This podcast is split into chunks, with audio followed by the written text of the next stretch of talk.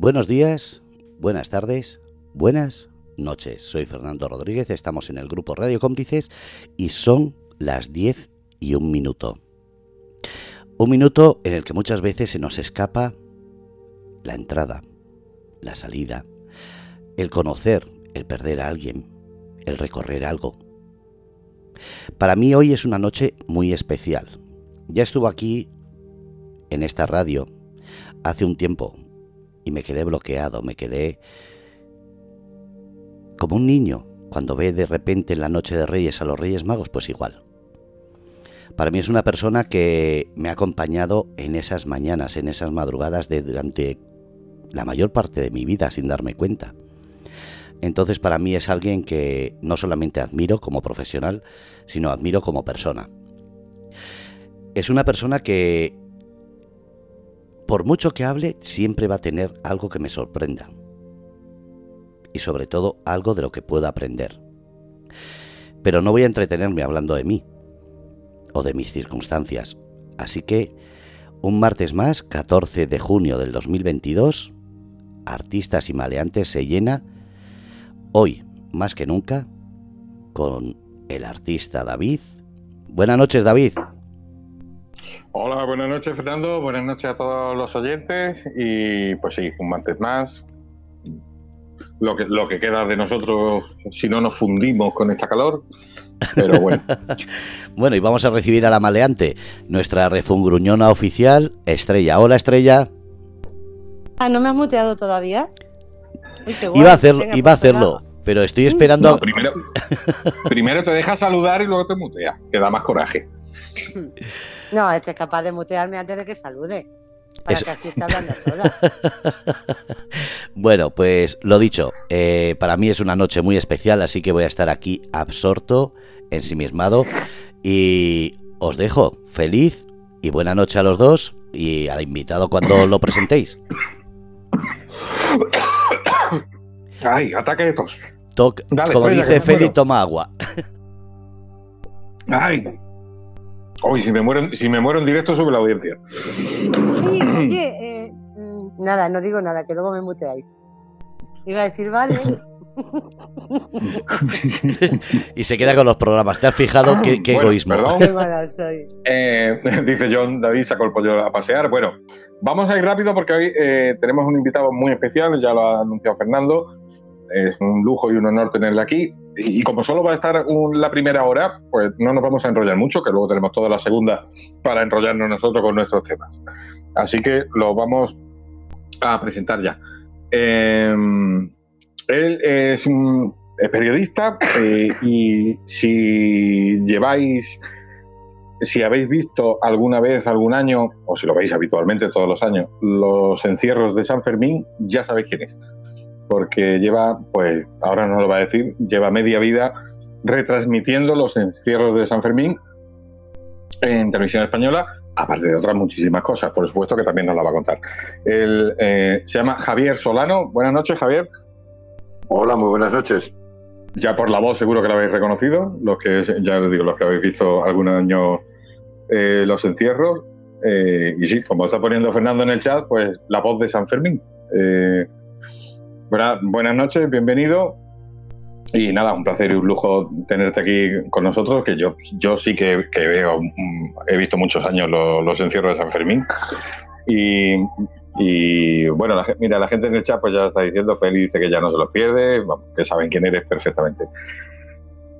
¿Cuántos años la voz de San Fermín? Pues muchos. Ah, yo a veces pienso que están demasiados. Hasta demasiados. Porque Sí, yo em, empecé en, a hacer los encierros de San Fermín en directo en televisión española en el año 88. O sea que han pasado unos cuantos, ¿eh? han pasado unos cuantos años. Y bueno, estamos en, el, estamos en el 2022, hace de eso exactamente, pues ya pues va a ser 34 años. Lo que pasa es que, claro, es cierto que los dos últimos no cuentan porque no ha habido San Fermín y por lo tanto no ha habido encierros y por lo tanto no ha habido retransmisión de los encierros. Así que en realidad serían 32. Sí. ¿Y, cómo, cómo, llegas ahí? ¿Cómo, cómo acabas retransmitiendo los encierros de San Fermín? ¿Fue por casualidad o...? Y, sobre todo, ¿por qué, te quedas tanto tiempo ahí? Sí, pues mira, como, como muchas cosas en esta profesión nuestra, en el periodismo, es por casualidad, porque yo entré eh, a trabajar en, televisión, antes había estado trabajando en periódicos, en agencias, en radio, bueno, siempre en el mundo del periodismo, pero cuando tenía exactamente 30 años, porque yo nací en el 58, luego en el 88 tenía 30 años, entré en televisión española como redactor y ahí he seguido durante toda, toda mi carrera en la empresa. Y entonces, pues comentando con la gente, me dicen, ah, pero tú eres corredor de encierros, porque yo era corredor, llevaba 15 años corriendo encierros, desde los 15 hasta los 30 era corredor.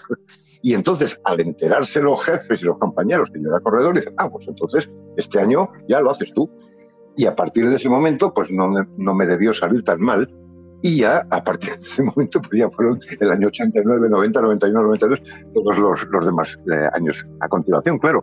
O sea que esa fue la casualidad. Yo siempre digo que si hubiera sabido bucear, me dan un programa de submarinismo. Entonces, bueno, pues como sabía y entendía del perro, pues me dieron la, oportunidad de... Dije, no, pues, pues este, pero, claro, pero claro, si empiezas a retransmitir, a retransmitir eh, los entierros, dejas de correrlos. Efectivamente. Entonces, en este cambio que se produjo, ya le digo, en el año 88, eh, la que más eh, contenta estaba era mi mujer, porque, claro, eh, sustituí, el periódico enrollado en la mano por un micrófono. Entonces ella estaba encantada de, ese cambio de situación, claramente encantada, sí. Me, imagino que, sobre todo los primeros años sería duro estar ahí mirando cómo corren y retransmitiendo y decir, joder, yo, el año pasado estaba yo ahí corriendo. Sí, eso es, eso es. Y todavía, ¿eh? hasta la actualidad me, sigue pasando, ¿eh? o sea, una envidia sana por los que están en la calle, a los cuales conozco, no te voy a decir a todos, pero los que están alrededor de los toros prácticamente son todos conocidos, algunos muy, muy amigos personales y otros conocidos. Pero me da esa envidia sana porque ellos están haciendo una, están ejerciendo una actividad que a mí me gustaría estar ejerciendo en ese momento, en vez de estar situado en un set con 40.000 vatios de luz delante con un pinganillo, con un micrófono y yo preferiría estar muchísimo más en la calle que estando en el papel que estoy. Pero bueno, no me quejo, porque dentro de las actividades periodísticas habituales que tengo en televisión, desde luego estas del mes de julio son las que más me satisfacen y más me gustan. Y por eso lo, he venido haciendo todo este tiempo, claro, si no, lo hubiera dejado. ¿Sabes? Eh, lo bueno de todo esto, bueno, buenas noches Javier, aunque ya te había saludado antes, lo bueno de todo esto es que eh, el, hacer el que, retransmita una persona que lo ha vivido como lo has vivido tú, eh, yo creo que eso no tiene comparación. Eh, es totalmente distinto a que lo retransmita, por ejemplo, pues imagínate, ahí yo ahora mismo tengo que, que transmitir unos encierros que no he corrido nunca y no lo voy a hacer con, de la misma forma que una persona que lo conoce, que lo ha hecho y que lo ha vivido. Sí, eso es, evidente. O sea, en, este, en esta profesión nuestra, y para hacer este tipo de programas en directo, en el que nunca sabes qué va a pasar, porque claro, en el momento que se abren las puertas del Correo de Santo Domingo, ponte a rezar porque no sabes lo que va a pasar, puede pasar cualquier cosa, ¿no? Entonces, este tipo de, reacciones que tienen que ser muy rápidas frente a lo que está sucediendo en la calle es un punto importante el haber sido cocinero antes que fraile. Y yo fui cocinero antes que fraile. Yo estuve 15 años corriendo en la calle y eso te permite tener una visión, yo creo que distinta a lo que sería un, comentarista más o menos habitual. Es como a mí me ponen a hacer waterpolo. Bueno, sería un fracaso porque no entiendo absolutamente nada de waterpolo, ¿no? Pero evidentemente el, hecho de haber estado tanto tiempo en la calle sí que te permite, entre otras cosas, eh, que ya casi no te sorprende nada de lo que pasa porque todo lo estás previendo. O sea, tú ya ves qué está sucediendo en la calle, qué reacciones tiene un toro y entonces te, vas, te das cuenta claramente de lo que va a suceder a continuación. Y la verdad es que casi siempre acierto. Y eso ayuda muchísimo el haber estado precisamente en la calle junto a los toros, como ya te digo, durante, durante los, los 15 años anteriores, que yo empecé, fijaros, el encierro cuando tenía 15 años, lo cual está prohibido porque hay que ser mayor de edad. Y en aquellos tiempos la mayoría de edad, además era a los 21, no era a los 18. O sea que yo estuve corriendo de los 15 a los 30, corriendo soltero, corriendo casado sin hijos, casado con un hijo, casado con dos hijos, en todas las circunstancias personales y nunca, nunca me, me, me retiré, ¿eh? como, decía, como decía Serrat en su canción, nunca caí en la tentación ¿no? de dejarlo. Y entonces siempre he sido un corredor. Es más, hoy en día me sigo considerando un corredor en excedencia. Yo muchas veces lo comento con los amigos y se ríen, pero es verdad, me sigo considerando un corredor en excedencia porque eh, lo vivo de tal manera casi, casi, casi como lo viven ellos en la calle, ¿no? Entonces yo tengo otro papel, absolutamente distinto. Yo tengo que estar describiendo y narrando una carrera y desde el punto de vista eh, meramente profesional, porque claro, no, no podemos olvidarnos que al final yo soy trabajador de una empresa en la que se me, exige unas determinadas condiciones. Y yo, ante todo, soy periodista, yo tengo que huir de los adjetivos, tengo que huir de los adverbios, tengo que hacer una descripción lo más objetiva posible de lo que allí está sucediendo, aunque bien es cierto que muchas, muchas veces me gustaría ser mucho más vehemente y mucho más apasionado porque es que lo que está sucediendo ahí realmente es apasionante. Pero bueno, me tengo que referir. claro, digamos que tiene que Em, compensar un poco eh, la emoción con que, bueno, que hay que contar esto bien y contarlo bien a la gente para que lo entienda, la gente que lo está viendo en su casa por televisión, contarle bien lo, que está pasando sin dejarte a lo mejor llevarte mucho por la emoción de momentos que hay de peligro o emocionantes. Vamos, que te tienes tú mismo que frenar un poco, ¿no? no, no, no me puedo pasar. Mucho, mucho. Yo, si a mí me dejaran, o si estuviera en Petit Comité con unos amigos tomando un café y desayunando esas horas, echaría tacos. a mí me gustaría echar ante las, algunas de las situaciones que ahí, que ahí se producen. Pero sí que bueno, hay que tener en cuenta una cosa, y es que, que, el encierro, a pesar de todo esto que os he contado, de la objetividad, de, de las, las reglas básicas del periodismo, al final es una situación, la que tú estás narrando, la que tú describes, que en ese momento sucede en la calle, que es, eh, es tan, tan apasionante, eh, eh, llena tanto a la gente que la ve, que esa situación no es como retransmitir una partida de ajedrez. Es decir, una partida de ajedrez tendría un, ritmo, mm. unas pausas completamente distintas. Esto yo creo que hay que ponerle un poquito de vidilla. Pero bueno, sin pasarte. Ese poquito de vidilla es que el espectáculo lo requiere pero sin pasarte, como te digo, porque si no, eso terminaría echando tacos en algunas ocasiones. Ya, pero eh, también lo que decíamos, eh, el haberlo vivido, la emoción que tú, que tú pones al, eh, al contarlo, mm, emoción, hace que emocione a, todo el mundo que lo está, que lo está viendo, que te está viendo. Sí, y esa es una de las cosas que yo pretendo, es decir, que eso sea realmente atractivo, muy atractivo para la gente. Y aún así a veces eh, es muy complicado, ¿eh? es muy complicado hacerlo porque yo en imagen he visto amigos míos pasar las canutas, he visto a un hijo mío pasar las canutas y tienes que, bueno, mm, recomponer la postura y, y, tratar de ser lo más objetivo posible y tratar de describir y de narrar aquello de una forma más o menos aséptica. Yo sé que a veces es muy difícil conseguirlo porque precisamente lo que está sucediendo ahí no, no requiere precisamente esa asepsia, sino que es algo que es eh, apasionante, como os decía. Pero bueno, yo procuro hacerlo. Y luego muchas veces también me dicen eh, precisamente lo contrario. Dicen, no, es que vemos algo que es dramático, que han pasado muchas cosas, pero luego te oímos a ti y das una sensación de calma que tranquiliza muchas veces a la gente que está viéndolo, ¿no? Porque también es verdad que en muchas ocasiones las imágenes, no te voy a decir que exageran la realidad, porque al final la imagen es fiel reflejo de lo que está sucediendo en la calle, pero sí que te puede dar una sensación errónea de lo que está sucediendo. Y yo creo que un poco el papel ahí del, comentarista es precisamente eso, ¿no? Vamos a tratar de tranquilizar a la gente porque es que en muchas ocasiones eh, lo que se ve en la calle realmente es dramático y es muy difícil de ver. Y eh, eh, digo, a raíz de lo que has dicho tú de cuando tú estás viendo, porque claro, eh, tú conoces a muchísima gente, cuando tú lo estás viendo y ves que alguien conocido o familiar, de hecho tú has dicho que tu hijo también corre, eh, ¿cómo se, mm, si lo ves en un momento que puede correr peligro, eh, peligro ¿cómo te sobrepones a eso y sigues retransmitiendo más o menos tranquilamente? Sí, pues es muy difícil. Esto al final ahí va, ahí va implícita la profesionalidad. Yo estoy muy, muy, muy, pero muy acostumbrado a estar en directo delante de las cámaras, porque la gente me conoce por, por lo que es la semana de San Fermín, ¿no?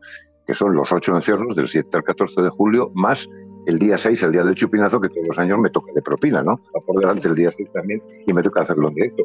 Pero lo cierto es que durante todo el año yo estoy haciendo continuamente directos, tanto para nuestro programa aquí regional como para los telediarios. Entonces estoy muy, muy acostumbrado a esa situación y es difícil que me ponga nervioso. Han pasado montones de cosas, anécdotas curiosísimas y no he perdido la compostura. Y sobre todo no solo la compostura, sino también el hilo de lo que está sucediendo. Y en este caso yo eh, os tengo que confesar, bueno, a, vosotros y a todos vuestros oyentes, que en estos, eh, no sé cuántos son, a ver, son 32 años por 8, estamos hablando de casi, 300 encierros, los que he retransmitido en directo, pues de todos esos solamente un día, que lo recuerdo perfectamente, el 7 de julio del 2007, estaba perdido me perdí absolutamente del todo. Entonces no sabía si este toro que en este momento me encuadraba el, realizador era el cuarto, era el quinto, era el tercero. O sea, hubo un repollo de imágenes, se partió una manada. El realizador iba del primer grupo, en el siguiente corte de cámara se ponía en el tercer grupo, entonces yo estaba perdido. Pero la verdad es que, bueno, lo solventé y la gente ni se, ni se dio cuenta, ¿eh? pero yo sí lo sé, que es el único día que me he perdido. El resto, todos los días he tenido un control de todo lo que estaba sucediendo en la carrera. Porque claro, una de mis misiones, y no sé si la, una de las fundamentales, pero una de mis misiones es que en el momento en que suena el cohete, se abre la puerta y los todos salen a la calle, tengo que aprenderme el encierro en esos dos minutos y medio, porque luego en la repetición tengo que anticiparme, tengo que anticipar a la gente lo que va a suceder. Muchas veces digo, atentos que ahora arriba a la izquierda van a ver qué tal y qué cuál, y que luego este toro que está aquí ya van a ver como en el siguiente cambio de cámara lo vamos a tener descolgado. Es decir, en el momento que sucede la carrera, que está en, nosotros, mi compañera y yo estamos en silencio, solamente hay sonido ambiente de la calle, yo me estoy aprendiendo todo el encierro para luego poder anticiparme y poder eh, comentar todas estas cosas a la tele. Entonces estoy todo el rato 1, 2, 3, 4, 5, 6, 1, 2, 3, 4, 5, 6, 1, 2, 3, 4, 5, mira, ya se queda uno. ¿ya? O sea, es todo, continuamente estoy así tratando de recordar las, las, los hechos que están sucediendo en, el encierro. Por supuesto los importantes, pero también los menos importantes. Quizá, eh, te voy a hacer una pregunta, no sé, eh, quizá el tener que estar eh, tan centrado en todo eso, hace que, aunque tú estés viendo pues, personas conocidas que corren peligro, estás tan centrado en todo eso como que lo demás es como si fuese una película. O sea, mm, no sé cómo explicarte. Eh, dejas a un lado esa emoción que puedes sentir, que puedes tener eh, hacia esas personas y estar centrado en, contar y en, en anticipar todo lo que, lo que va a ocurrir, como, como bien estás diciendo. Claro, esa, es una de las labores más difíciles y más complicadas, porque cuando ves, sobre todo cuando ves em, eh, situaciones absolutamente imprevistas, y me estoy acordando en este momento del montón que hubo el 12 de julio del año 2013, era sábado, eran torres de Fuente Imbro, la calle atestada de gente y hubo un montón, si os recordáis, en la Plaza de Toros. Entonces, ese montón que cerró por completo el acceso a la Plaza de Toros, bueno, un lío tremendo, los toros entraron por el callejón, les abrieron una puerta lateral y pudieron llegar finalmente al ruedo, pero bueno, fue un, desastre de mañana, ¿no? Mm. En aquel día, pues claro, es algo absolutamente imprevisto. O sea, muchas veces la, gente me dice, no, pero tú ya habías visto mientras se formaba el montón. Le digo, no, no, no te confundas. Yo estoy viendo el encierro en un televisor igual que tú en tu casa. Y lo veo simultáneamente lo que ves tú. O sea, yo no estoy en el camión de realización con todas las señales de todos los monitores delante, con las que podría prever estas situaciones. No, no, yo lo estoy viendo exactamente igual que vosotros. Bueno, una pantalla un poquito grandecita que me ponen de bastantes pulgadas, pero es una pantalla de televisión que tiene señal de antena, igual que la vuestra. Y lo veo simultáneamente. Entonces, claro, esa sorpresa de la gente también es mi sorpresa. Para nada sé yo que, mm, con, no sé, con, 15 segundos de anticipación que va a haber un montón, ¿no? Entonces, claro, la cara que se te queda cuando ves aquello, pues eh, digo eso, pero bueno, hay montones de situaciones curiosas, ¿no? Como los toros de, José Escolar, que el primer día que corrían en Pamplona, uno se dio la vuelta, llegó hasta la puerta del Corral de Santo Domingo, no había forma de que subiera, pues finalmente le abrieron la puerta del Corral de Santo Domingo, lo mantuvieron ahí dentro, y entonces, claro, la situación que se creaba es, bueno, ¿y ahora qué pasa? Porque claro, hay cinco toros en la Plaza de Toros y un toro solo en el Coral de Santo Domingo. Y entonces aventuré una teoría y bueno, lo clavé, porque luego fue lo que hicieron. Digo, la única solución que veo es que dentro de media hora o así hagan un segundo encierro con este toro y los cabestros escoba que todavía estaban sin salir cosa muy difícil, porque una vez que el encierro ha sucedido, la calle se llena de gente. Era un sábado, hubiera sido imposible desalojar a la gente para poder hacer un segundo encierro. Y otra, que es lo que sucedió, es que hicieran un encerrillo al revés. Y entonces eso fue lo que hicieron. Eh, montaron rápidamente el vallado para hacer un encierrillo al revés. Claro, el encierrillo, bueno, pues tendré que explicarlo porque mucha gente no sabrá lo que es, ¿no? El encierrillo es una carrera nocturna que se celebra la víspera del encierro, en la que los toros que van a correr al día siguiente, por ejemplo, los toros que van a correr el jueves, pues el miércoles hacia las diez y media de la noche, hacen una carrera desde los corrales del gas, que es la zona central de corrales donde van todas las ganaderías de toros en Pamplona, y van corriendo con los cabestros, que luego les van a acompañar al día siguiente, hasta el corral de Santo Domingo, desde el que luego a las 8 de la mañana saldrá. Y su última noche la pasan ahí. A eso se llaman cierrillos, no hay corredores. ¿eh? Están los toros y los cabestros y los pastores solos. Y entonces lo que hicieron fue improvisar un cierrillo al revés, para poder bajar el toro a los corrales de Santo Domingo, porque eh, yo recuerdo, por ejemplo, mi compañera Elena me decía, bueno, pero, pero pueden todo caso, cargarlo en un camión a este toro y subirlo en un camión a la plaza de toros. Digo, no, no, no puede ser porque ahí no hay una manga, ahí no tienes las posibilidades técnicas para meterlo en un camión, porque puedes meter un camión, marcha atrás y decirle al toro, sube, y ya verás, sube, no sube por el forro, por supuesto que lo sube. Necesitas tener unas condiciones técnicas que se dan en el coral de Santo Domingo, en el coral de, del gas. Por eso hicieron eso, bajaron al toro y ya allí, que tienen mangas y tienen cabestros de repuesto, pudieron meterlo en un camión y subirlo a la plaza de toros, de tal modo que hacia las, yo creo que serían las nueve menos cuarto así de la mañana, 45 minutos después, el toro ya estaba con sus compañeros en la plaza de toros. Pero bueno, que te quiero decir que estos son imprevistos, absolutos, entonces, pues, Para eso vale precisamente eh, la experiencia, el conocer y el controlar mucho un tema, para que cuando te sucedan cosas de este tipo, pues evidentemente puedas salir del atolladero con más o menos éxito, porque la verdad es que también me lo preguntan muchas veces, pero bueno, tú llevarás muchas cosas, muchos apuntes, muchos para, para comprobar datos. Digo, no, yo jamás, yo voy con las manos en los bolsillos. Yo no voy al encierro monomilco. Solamente llevo apuntado una cosa cada día, que son los nombres de los toreros de la tarde, porque si no, estoy seguro que los voy a confundir. Es lo único que llevo apuntado, el nombre de los toreros que les va a tocar por la tarde lidiar a los, a los animales. Pero todo lo demás o lo sabes o no lo sabes. Entonces, pues recuerdo perfectamente, en 1990, cuando un toro cogió al final de Santo Domingo, en la parte derecha, a una, a una chica. La primera vez en la historia que en el encierro de Pamplona un toro corneaba a una chica que, por cierto, se llamaba Estefan que la verdad que no sabía, pero bueno, una cornada buena en el muslo, en la parte trasera. Pues bueno, cuando suceden estas cosas, y, luego años después me acuerdo que cogió también a una noruega, una chica noruega que, que bueno, el nombre impronunciable, no te puedo decir cómo se llamaba la tal chica noruega, pero eh, inmediatamente como antecedente dije, ah, por cierto, en el año 1990 la primera mujer herida fue Stephanie Kern ese tipo de cosas, o las sabes o no las sabes, no puedes llevar nada preparado, nada escrito, porque no sabes lo que va a suceder. Por eso es muy importante ese conocimiento más o menos general de la, de la carrera, que es lo que te hace salir de los apoyaderos en muchas ocasiones.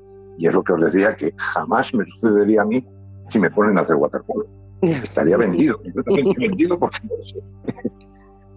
Eh, ahora te dejo, David, una cosita nada más. Eh, tú has dicho antes lo de los 15 años eh, es, cierto que la mayoría de edad era a los 21, o no sé si en el 88 ya lo habían bajado a los 18. Creo que ya, que ya lo habían puesto a los 18. Pero bueno, eh, sí es cierto. En el 88. Eh, sí, ¿eh? pero cuando yo, cuando yo empecé a correr era el 73. Ah, bueno, exactamente, exactamente, que tú empezaste con 15 años, sí. Sí, sí, sí, es cierto, perdona, sí. pero una cosa, ¿Había antes las mismas prohibiciones que hay ahora o había un poco más de, de mangancha? Eh, yo es que no recuerdo. Entonces yo creo que sí hay, se corría con, menos edad. No era como ahora que hay una vigilancia de no se puede correr hasta cierta edad. O sea, mm, tengo la sensación, tengo la sensación de que ahora mismo hay una cantidad de prohibiciones en ese sentido que antes creo que no las había, creo.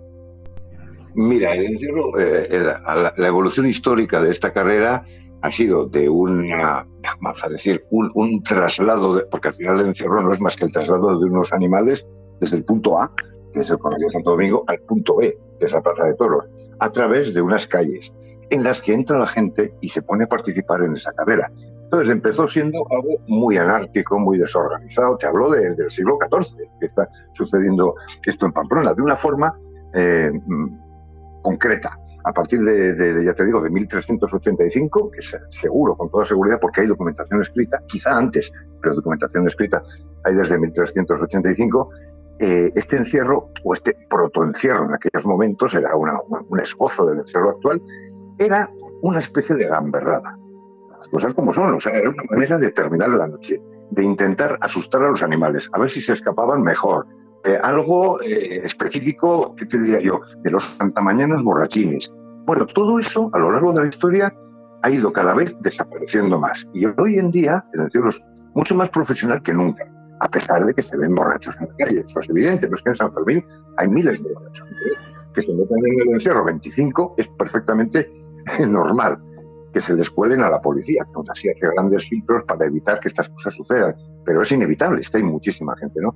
Pero dejando aparte este tipo de anécdotas, como te digo, el encierro hoy en día es mucho más profesional que nunca. Tiene más, como decías tú, más limitaciones, eh, está más regulado, hay una normativa mucho más concreta de lo que nunca ha habido. Entre otras cosas, lo de la, edad, que hoy en día se mira mucho. Cuando yo empecé, claro, yo tenía 15 años, pero yo siempre he sido un tío muy grande, yo ya tenía un 80 a los 15 años, entonces era fácil colarme delante de la policía municipal y que ellos creyeran que yo era mayor. Pero sí que es verdad que hoy en día está cada vez más, más, más regulado, sin ninguna duda. Esto no sé si es para bien o para mal, esto ya sería otra cosa. ¿eh? pero bueno, porque hay mucha gente que cree que el encierro tiene que ser algo mucho más espontáneo y menos rígido, ¿no? menos asegurado de lo que está ahora. Porque ahora al final las autoridades municipales y la Casa de Misericordia, que es la dueña de la Plaza de Toros, la dueña de los toros que están siendo trasladados por la calle, pues claro, lo que quieren es que el encierro sea lo más limpio posible, lo más rápido posible, que no haya incidentes, mientras que por parte de muchos corredores y también de muchos espectadores, lo que quieren es precisamente lo contrario, que el encierro sea más anárquico, que pasen cosas y que, eh, que, y que haya una emoción de todas formas. Y cuando la gente dice, no, esto el encierro de hoy ha sido soso, digo, ya, pues tú ponte delante, como estaba este, a un metro del toro, a ver si a ti te ha parecido soso. Ya te digo yo que el que está ahí delante del toro no le parece soso nunca. Pero sí que es verdad que desde el punto de vista del espectador, un encierro que tenga virilla es algo mucho más atractivo que un encierro en el que los toros van muy, muy, rectos, muy, muy arropados, que la manada no se rompe, que van todos compactos. Eso, lógicamente, lo que hace es que el, encierro se vea como algo más oso de lo que podría ser. Sí, porque lo que, lo que dices tú, yo, yo creo que nadie quiere que, que haya ni muerto, ni cogido, ni nada. Pero sí quieren el susto ese de, del estar mirándolo y decir, ay, ay, ay, que lo coge, hay que. O sea, el, la adrenalina esa, el subidón de, adrenalina de, que pase algo, no algo grave, pero el, que pase algo que rompa un poco lo que es el decir, bueno, la carrera, vale, van todos ahí, lo que dices, eh, lo que dices tú, un encierro soso. Eso sí es cierto que por, por, desgracia no sé lo que pasa, pero les gusta el, el tener ese susto el llevarse esos sustos de que sin que haya peligro, pero bueno, esos sustos de decir, ay, que lo coge, que, que lo tira al suelo, que... Pero esas, esas precisamente las, las sal del encierro, ¿eh? O sea, que haya esas casi cogidas, ese continuos milagros, uno detrás de otro, uno detrás de otro. Si os fijáis, nosotros ahora, luego si queréis, hablamos del aspecto técnico de, de, desde el punto de vista televisivo, de lo que es el encierro, pero ahora tenemos una cámara que va colgada por la calle Estafeta, que es una super slow motion que se llama, que son unas cámaras, eh, son unas, unas cámaras que te permiten un ralentizado con una enorme perfección. Y la cámara va siguiendo a la manada desde atrás, no desde adelante. Todo esto es un descubrimiento desde el punto de vista eh, audiovisual. Y entonces tú vas viendo, con esa, ese ralentizado tan bueno, cómo el pitón de uno le pasa por la axila de un corredor. Otro toro está arrugando la camisa del otro corredor que está positado en el otro lado. O sea, es continuamente hay un milagro tras otro en el encierro que no se traducen luego en heridas, pero es un auténtico milagro lo que, lo que sucede en la calle. Mm. Claro, es que, debe, debe ser, es que debe ser difícil encontrar el equilibrio entre que haya una seguridad, que la gente que, que va a correr el encierro esté preparada, que esté todo controlado, pero que al mismo tiempo el encierro de San Fermín tiene que ser una cosa abierta. Viene gente de todo el mundo, que su ilusión es correr el encierro y y, no lo puedes limitar demasiado, no puedes dejarlo como algo cerrado mm, para unos cuantos mm, que corren el encierro y nada más. Tiene, tiene, que ser un poco abierto, porque si no pierde un poco también la gracia, ¿no? Viene gente del mundo entero a correr San Fermín. Pero claro, también tiene que limitar que, que, que, que, lo corra un poco en condiciones, que no, no vaya el tío ahí que este va a durar, no va a llegar a la primera curva. Hay veces que, que, la verdad es que es increíble, ¿no? La gente como entra al encierro, que en muchos casos la policía los para y los echa, ¿no? En chancletas, con una mochila de 30 kilos a la espalda, con un sombrero mexicano, estos enormes, que dicen, tú eres un peligro latente, tú en los primeros 10 metros te vas a ir al suelo y vas a provocar que caigan otros cuatro. Claro, y es peligro para los demás también, claro. Esa, esa, es la cuestión. Pero sí que es verdad que por mucho, eh, muchas medidas que pongan de seguridad, por mucho que puedan prever, que se, prevén muchas cosas, ¿eh? el encierro de Pamplona está muy, muy organizado, pero aún así estamos hablando de que son animales salvajes y no saben lo que van a hacer. Y las reacciones son las que son. Y a veces salen eh, como mansos corderos y a partir de los 300, 400 metros en los que los toros se dan cuenta que todo lo que les rodea no es una amenaza, a partir de ese momento se envalentonan y van a por la gente.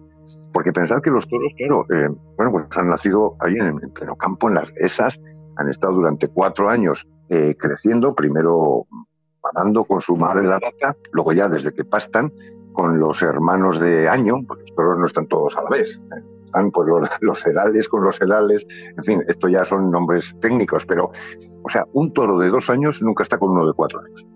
Eh, ni con los becerros recién nacidos. Todos están separaditos y son como, como las clases, imaginaros, en la escuela o en la, en la ESO, y tú vas con tus mismos compañeros ascendiendo. Bueno, pues esto es lo mismo. Ellos van ascendiendo hasta que llegan a los, cuatro años. En esos cuatro años, al hombre lo ven muy, pocas veces, la mayoría de las veces montado a caballo y de lejos. Entonces, de repente, los trasladan a una, eh, a una ciudad en la que un estallido tremendo se abren las puertas, se apretujan unos contra otros, salen asustadísimos, los toros salen asustadísimos, tanto más que los corredores que les rodean. Van como locos siguiendo a los cabestros porque presumen que los cabestros, que son viejos en, la materia, se conocen al recorrido.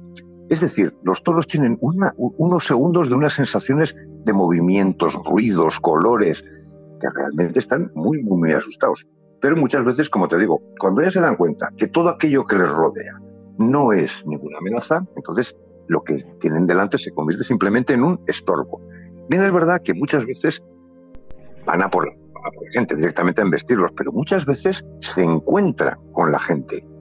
Gente que va corriendo más despacio que ellos. Entonces es como si tú fueras, vamos a ver, por ejemplo, corriendo por un cañaveral. O sea, las cañas a ti te están molestando en, en, tu carrera. Entonces te las vas quitando del medio. Bueno, pues algo parecido es lo que hacen los toros con los corredores. En muchas ocasiones no van a por ellos. O sea, se están quitando obstáculos de delante. Yo te quería preguntar también, déjame que le pregunte porque la tengo por supuesto, por supuesto, sí. Eh, ha hablado antes de, bueno, de, cómo, cómo ha evolucionado un poco, pues, lo que es el tema de la retransmisión en sí, pues, nuevas cámaras, nuevas tecnologías.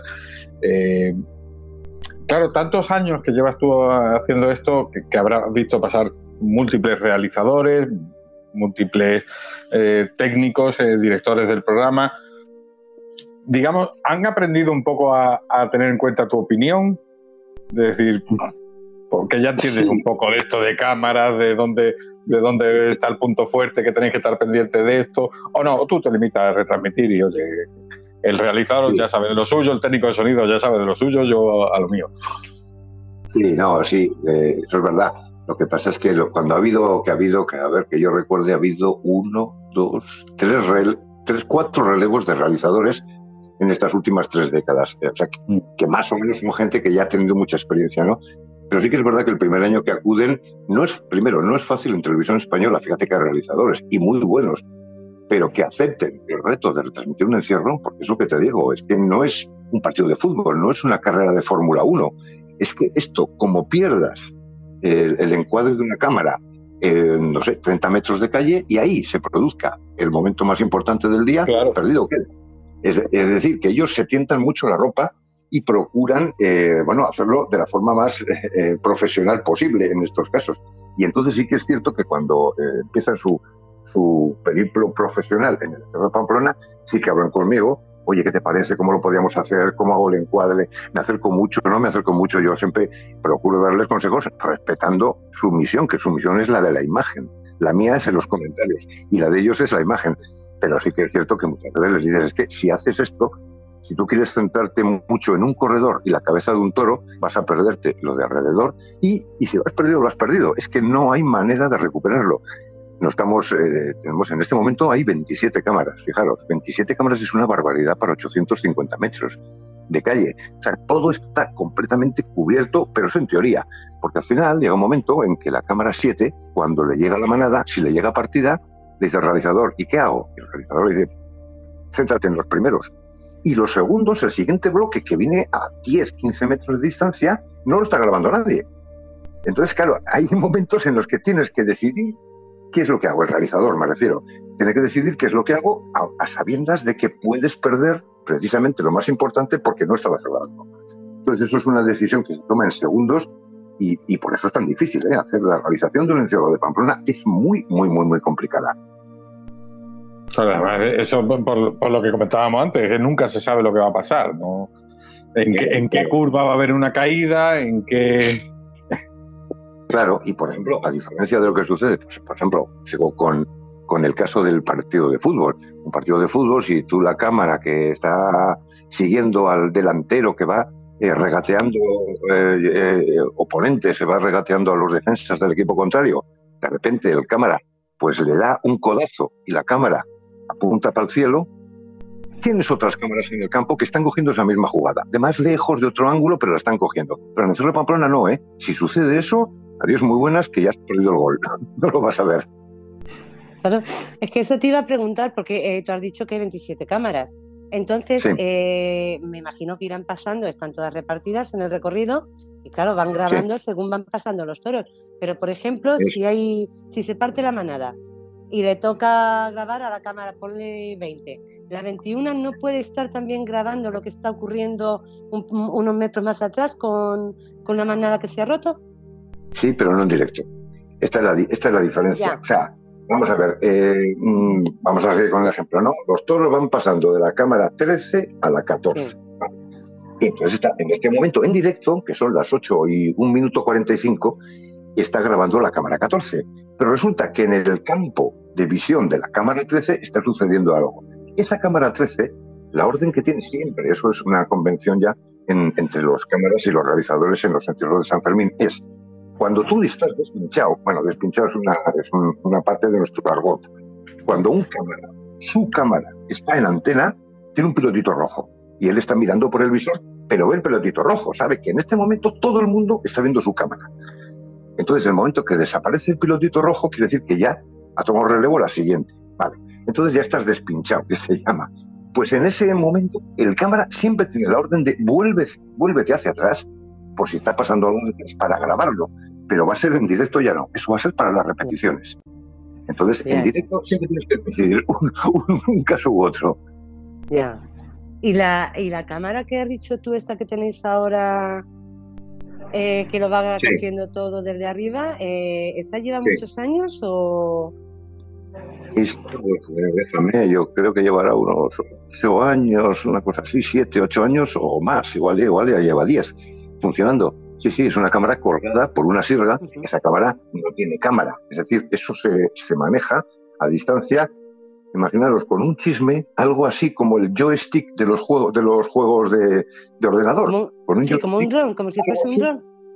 Eso, como si fuese un dron. Entonces, un señor que está viendo en una pantallita lo que, lo que, lo que graba precisamente esa cámara colgada es el que decide la acelero la retraso, le muevo el objetivo más vertical o lo pongo un poco más lejano. O sea, lo está manejando todo con un control remoto. No hay un señor subido a la sirga. Es solamente la cámara la que corre por la sirga con un motor, pero que se controla a distancia desde, desde igual 300 metros de distancia. Esa es una, de, las, cámaras más, desde mi punto de vista, más impactantes en este momento, porque además ha conseguido un punto de vista nuevo del encierro. O sea, el espectador está volando por encima de la manada. Hasta ahora las cámaras son estáticas, están puestas en practicables, que llamamos nosotros, que son como una especie de andamios, o están en balcones. Pero claro, la cámara está sobre un trípode y está estática, solamente tiene un movimiento de derecha a izquierda, en este caso de izquierda a derecha, porque el, eje de la carrera es de izquierda a derecha. Y eso es el récord, que es otra cosa que no tenéis por qué saber, que es una cosa cinematográfica y televisiva para que tú siempre veas, eh, como te explicaría, que los toros, el espectador cuando está viéndolo en casa, siempre tiene que ver que los toros entran por la parte izquierda de su televisor y salen por la parte derecha de su televisor. Y cuando cambias de cámara, te vuelven a entrar por la parte izquierda del televisor y salen por la derecha. Porque si fuera al revés, te daría la sensación de que los toros se han vuelto bueno, eso es una, sí, es una, cuestión meramente cinematográfica, ¿no? Pero bueno, eso se tiene muy en cuenta en, el, en el encierro de Pamplona para que no, para que no dé esa sensación, esa sensación óptica de que, de que los toros han vuelto. No, no, pues todo está muy programado, muy previsto y eran cámaras, como te digo, estáticas, que son la inmensa mayoría de las que hay, pero en este momento tenemos tres que además están colgadas. Y entonces tú vas por encima, es como si estuvieras realmente flotando encima de la manada. Y es, claro, un punto de vista completamente distinto. Yo soy de los que cree que en unos años el encierro se terminará haciendo con dron. Ya veréis, o sea, se pondrá un dron encima, bueno, a 5 o 6 metros de altura, e irá acompañando a la manada todo el recorrido por entre casas, fachadas, lo cual es muy complicado técnicamente. Y desde luego, hoy por hoy es ilegal. Pero bueno, no te digo yo que dentro de unos años esto haya alguna excepción y se pueda grabar con, con dron, sí. No te creas, yo creo que va a ser más pronto que tarde, ¿eh? digo, porque según está irrumpiendo eh, todo esto, los, eh, los drones en la vida diaria, yo creo que no tardará mucho en, en hacerse pues así. Es, posible, es posible que haya. Antes me acuerdo que estaba absolutamente prohibido por el ayuntamiento el que hubiera nada en el espacio, en el espacio vertical de la manada. ¿no? O sea, no podías colgar una cámara, no podías poner una pértiga, una práctica que también es una especie de palitroque muy largo que en la punta tiene una cámara, eh, porque todo eso les daba un miedo a atroz a que hubiera un fallo técnico y se cayera el artilugio sobre la gente, ¿no? Y bueno, ya después de convencerles mucho al ayuntamiento, pero fíjate, esto se usa en atletismo, se usa en baloncesto. He visto muchas veces planos cenitales en los, en los, eh, en los partidos de baloncesto. Todo eso son cámaras que están colgadas en la vertical exactamente del juego. Bueno, pues en el encierro de Pamplona se podría hacer técnicamente y ahora ya se empieza, se empieza a entrar por ese, por ese camino, pero hasta hace muy pocos años, no, no, no, no, vosotros a los balcones. O sea, no, no querían que hubiera ni el más mínimo, la más mínima posibilidad de que hubiera un accidente de este tipo. Vamos a ver, bueno, los accidentes siempre pueden ocurrir, pero bueno, yo creo que las cosas están cambiando y todo está está mejorando mucho. Tienes el chat, de verdad que es que es alucinante. Está todo el mundo en el chat escuchándote. bueno, pues me alegro, eso quiere decir que tenéis mucha audiencia, ¿no? no, no paran de comentar. Sí, sí, están con una emoción impresionante, impresionante. David, te dejo un poquito, que si no yo me pongo a hablar, a hablar y no paro. No, yo, yo quería preguntarle a Javier que, bueno, qué planes tiene para el futuro, porque esto de San Fermín tiene, tiene final en tus retransmisiones eh, para San Fermín tiene un final que ya lo ha tenido. Es decir, como no sabía si la gente del chat lo sabía, no, no sabía cómo dar la mala noticia.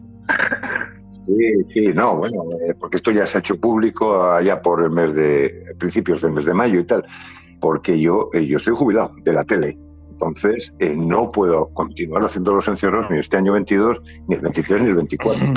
Entonces va a haber otra persona que se va a encargar de esto mi compañera Elena Sánchez, eh, con la que he estado desde el año 2013 hasta el 2019. Luego ya hubo un parón de dos años por el, COVID, pero con, pues, eh, durante ese tiempo ha sido mi compañera de presentación.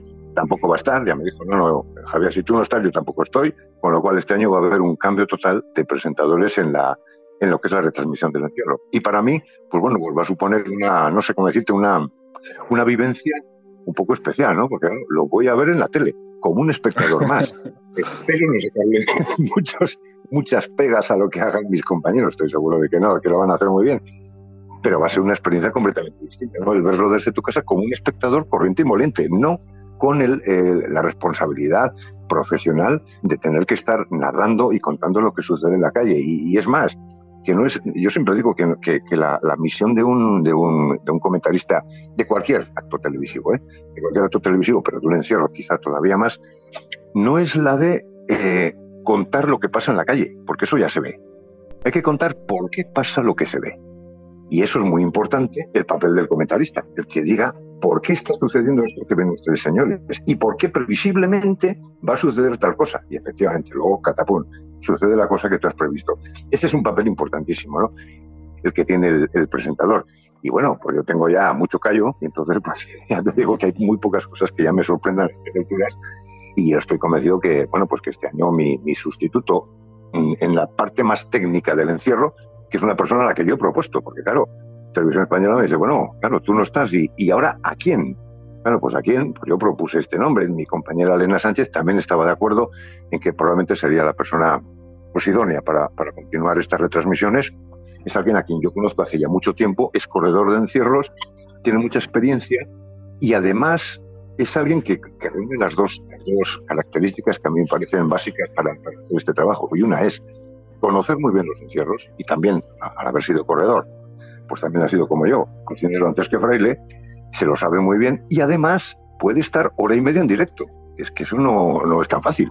O sea, hay que estar hora y media en directo en un programa de televisivo que tiene una audiencia gigantesca. Entonces, claro, yo creo que la persona que finalmente lo va a hacer, yo espero que lo haga muy bien. Y yo me acuerdo, además, que es que lo conozco hace muchísimos años que le decía a Teo, en los años 90, le decía, fíjate, yo te veo a ti como mi sucesor. Joder, pues, pues 25 años después, efectivamente, va a ser mi sucesor. Yo te quería hacer una pregunta. Eh, hemos estado dos años, eh, como tú has dicho, con la pandemia hemos estado sin encierros. Sí. Eh, entonces, desde el último fue en el 2019. Mm, no sé cómo hacerte esta pregunta. ¿No te gustaría o no habría posibilidad? Porque bueno, que tú te hayas cuidado de la tele no lo sé, no sé cómo funciona, o sea, ese funcionamiento ahí no, no entro, no, no lo sé, pero mm, ¿no te gustaría, aunque sea solamente un día, un día como despedida, este año que por fin se retoman los encierros, ¿no te gustaría mm, hacerlo a ti? Ya te digo que aunque sea un día, como una especie de, de despedida. Hombre, no es no tan estrictamente que sea yo el que lo haga, pero hombre, a mí sí que me gustaría y además no lo descartéis, porque es muy posible que suceda el que 7 de julio o lo que sea, me llamen y yo como invitado esté allí sentado cómodamente, porque claro, el programa ya no es mío, es de otros, yo solamente contestaré las preguntas que me hagan pues un poco para que sirva un poco como de, enlace, ¿no? De puente entre la época antigua y la que ahora eh, se inaugura con, nuevos presentadores. Eso es muy probable que, me, suceda este año, porque bueno, yo hablando con el, con el, con el director del programa no he hablado este año porque es nuevo, pero con el productor ejecutivo sí, con el nuevo presentador también, con el realizador también, y es posible que algún día, pues eso, eh, eh, esté yo allí, pero vamos, como me lo he invitado, ya te digo, yo me sentaré allí y haré mi papel de una manera completamente distinta, mucho más tranquilo, mucho más relajado, pero sí es probable, porque además, entre otras cosas, eso servirá ahí, como te diría, para hacer una despedida oficial, porque yo es que recuerdo, y además a veces lo veo eh, en internet, digo, a ver, ¿cómo fue en nuestros últimos tres minutos del 14 de julio del año 19? Pues bueno, pues fue como todos los años, es pues muy bien, hemos terminado, hemos estado aquí nueve días con ustedes, esperamos verles el año que viene, ojalá sigan siendo fieles a esta cita sanferminera y hasta el 7 de julio del año 2020. Así nos despedimos. claro, resulta que no el 7 de julio del 2020, sino que duró mucho más tiempo. Tiempo en el que, entre medio, a mí me ha tocado la jubilación. Entonces, pues claro, ya no he tenido oportunidad de hacer una especie de, de despedida oficial. Pues mira, me alegro, me alegro lo que me está diciendo, digo, porque creo que después de, tantísimos años, después de, de, ser la voz, la voz de San Fermín, de los encierros, yo creo, vamos, te merece muchísimo más. Pero qué menos después de estos dos años de, de desgraciado parón, por lo menos el tener eh, esa despedida, ese reconocimiento que yo creo que, la gente lo va a agradecer muchísimo. Todos los que te han seguido durante todos estos años, yo creo que van a agradecer el poder de alguna forma como, como despedirse de ti. Pues sí, ya te digo, no lo descartéis, es, muy posible que eso, que eso suceda. O sea que yo al final me maquille, esté ahí con el pingadillo, esté con el micrófono y delante de los 30.000 vatios de luz para hacer una especie de despedida o de, o de entrega de trastos a la, persona que, me va a sustituir, es muy posible que, que, este año, que este año suceda, porque sí que es cierto lo que acabas de decir. O sea, yo yo soy una persona muy conocida. En Pamplona me conoce todo el mundo, absolutamente todo el mundo. Lo que pasa es que aquí pues, la gente es muy discreta y no está todo el día diciéndote, hombre, el del encierro, el del encierro. Pero yo sé que me morí siendo el del encierro, porque al final eso es, eso es lo que ha marcado mi, vida profesional de, de, manera más, más patente, ¿no? Pero que lo que te decía, que yo soy una persona muy conocida y todos los años, cuando se aproxima San Fermín, pues ya la gente, bueno, pues eh, ya estás preparando, afinando la voz, todas esas cosas que te dicen, ¿no? La gente, bueno, pues este año que no lo voy a hacer, todavía más. Y la gente, ay, lo que te vamos a echar de menos, seguro que no van a ser iguales como han sido todo este tiempo. O sea, este año es una cosa abrumadora, no puedo salir a la calle por la cantidad de gente que me para a, sobre el asunto este precisamente de que, de que, lo he tenido que dejar, ¿no? Digo, joder, ahora tengo más, más fans de los que tenía cuando estaba en activo. Es curioso, pero sí, sí. Hombre, yo no, yo pienso que no es que tengas más, sino que bueno, la gente pues aprende a hacer, a ser respetuosa y no estar siempre encima de, de las personas conocidas o de las personas famosas. Yo pienso que aprenden a, a eso. Eh, pero sí es cierto que mm, es como cuando en una serie te cambian el actor principal. Mm, vamos a ver, mm, será muy bueno el que, el que pongan, yo no lo discuto, pero como que, que cuesta cuesta acostumbrarse y es que no estamos diciendo que es de, una vez o de, un año o de dos, son muchísimos años, o sea que ya no sé si a ti se te relaciona con los Sanfermines o los Sanfermines se relacionan contigo. no sé. por, eso, por eso te digo que, que quizás Sí, esto, eso segundo es bastante presuntuoso, pero sí que es verdad que mm. se acostumbra mucho a una voz y a una cara. Entonces asocias directamente, eh, bueno, está pasado con muchos comentaristas eh, de televisión de aspectos muy, muy, muy diversos. Os acordaréis probablemente, los que tengáis más edad, que todos los años eh, había uno que se llamaba en televisión José Luis Ulibarri, que hacía el Festival de Eurovisión. Y entonces todo el mundo asocia José Luis Ulibarri con el Festival de Eurovisión. Entonces, claro, la gente asocia, lógicamente, los encierros de San Fermín conmigo, porque es que hay mucha gente, la gente joven, no ha conocido a otro. O sea, siempre, siempre, desde que empezaron con seis años o siete años a ver los encierros, pues he estado yo. Entonces, claro, ya al final termina siendo pues una, una, una especie de, de, símbolo de los Sanfermines. Aunque yo pretendo siempre huir de ese tipo de, cosas y siempre les digo lo mismo, ¿no? Estos que os comento de este año que me están diciendo, digo, no, no, no se confundan, lo importante es que haya toros en la calle y corredores, no quien los narre. No, no, pero que no va a ser igual, que no va a ser igual, claro. Yo estoy en mi papel, yo tengo que, en ese sentido, ser un poco, un poco serio, ¿no? Con respecto a la situación pero sí que es verdad que realmente ha sido un, bueno, un boom. Y esto es una cosa que yo lo sabía hace mucho tiempo pero que yo estaba, fíjate, estaba en Canarias, sé que me acuerdo, estaba yo en Canarias de vacaciones a principios de, mm, sería el 5 o 6 de mayo, y me llama una redactora, Maribí Salvo, conozco porque es una redactora de un periódico de aquí, del diario de noticias de Pamplona, aquí en Pamplona todos los periodistas nos conocemos, me dice, oye Javier, ¿me confirmas o, me desmientes que ya no vas a estar? digo, pues ya no tengo más remedio, se va a hacer público. Pues sí, te lo confirmo. Y ya sabía yo que a partir de ese momento, claro, pues ya es las agencias en otros medios, en, radios, en televisiones, y claro, pues todo el mundo ya con el, con el tema de que, que ya no va a estar quien ha estado durante todos estos años. Es que mira, están diciendo en. Sí, te iba a leer el chat. Que están diciendo No, bueno, primero Fred, que ha entrado eh, diciendo que bueno, que forma parte de nuestras vidas que toda la vida escuchándolo. Pero yo iba a comentar lo de Feli, es que sabes Javier que tenemos varios, varios amigos en, en el chat que son de San Sebastián de los Reyes, están diciendo pues que se venga San Sebastián de los Reyes y retransmita los encierros de, de Sanse. Sí, sí, sí, ya, ya. Yo conozco mucha gente de San Sebastián de los Reyes, que son personas que, que habitualmente vienen aquí todos los meses de julio y ellos sus, sus, encierros son en agosto. Bueno, pues los meses de julio vienen aquí a Pamplona y nos conocemos desde hace muchos años, sí, sí. Y bueno, pues no sé, dicen eso. Bueno, eso en principio los, Sebastián de los Reyes lo hace una televisión local, pero lo emite Antena 3. Bueno, otra cosa, se ve obligada a emitirlo porque Antena 3 está en San Sebastián de los Reyes, ¿no? Y si tienen la sede allí y el edificio allí, pues un poco están presionados para, para hacer la, emisión de los, de los encierros. Encierros que, por cierto, los hacen con mucha corrección, ¿eh? O sea, no tienen los medios que tenemos nosotros, pero mm, desde el punto de vista de la narrativa audiovisual, los hacen muy, muy, muy correctamente los encierros de San Sebastián de los Reyes, ¿sí? Oye, yo sí te, yo sí te digo una cosa, ¿eh? Yo estoy vivo aquí en San Sebastián de los Reyes. Y de hecho, muchos de los del chat, también Feli también vive aquí, eh, Carmen también se viene aquí. Sí, que por eso te estaba, te estaba diciendo Feli en el chat que Estrella, tú que tienes mano con el alcalde.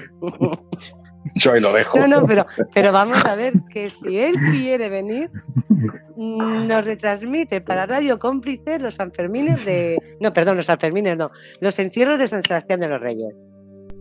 O sea, invitado, invitado está aquí a San Sebastián de los Reyes. Lo que pasa es que en la radio es otro mundo, ¿eh? Hacerlo en la radio, que los oyentes no lo están viendo, es otra cosa completamente distinta. Y yo no les quito el mérito a mis compañeros de radio. ¿eh? Yo a veces les, les oigo en diferido, no les oigo en ese momento, pero les oigo a mis compañeros de, de la SER, de la Radio Nacional, de Onda Cero y tal. Y es que lo hacen con, con mucha dignidad. Pero claro, ellos sí que le ponen énfasis. ¿eh? Los de radio hay un, una especie de, de, de, estilo radiofónico que hace que parezca que es Messi que está a punto de meter un gol, ¿no? Entonces, cuando llegan los toros, porque en la curva y tal. O al final es una cosa mucho más sosegada de lo que parece la narración de la radio, ¿no? Ese, sería otro mundo. Yo no sabría hacerlo. Seguramente lo haría muy, muy soso, seguro. No te creas, porque vamos, para hacerlo, podríamos hacer un directo eh, para la radio ese día. Eh, lo que pasa es que tendríamos que hacerlo corriendo delante de los toros. O sea, mm, soso no iba a ser. Esto te lo aseguro. te, pones, te pones tú con el inalámbrico, estrella, te pones a correr delante del toro y, si eres capaz de correr y hablar a la vez. No, yo vamos, no. Ya verás, ya verás lo que se te oye, estrella, ya verás, ya. sobre todo jadeos. O sea, yo directamente me paro, yo me paro y digo, mira, píllame si quieres, digo que yo de aquí no me muevo. es muy curioso porque los corredores, en cuanto acaban la carrera, en cuanto se retiran y tal, lo que están es todos sudados y todos jadeando. Y también es muy curioso que lo que hacen es, claro, sobre todo en la calle Estafeta hay muchos bares, que lógicamente en el encierro están cerrados.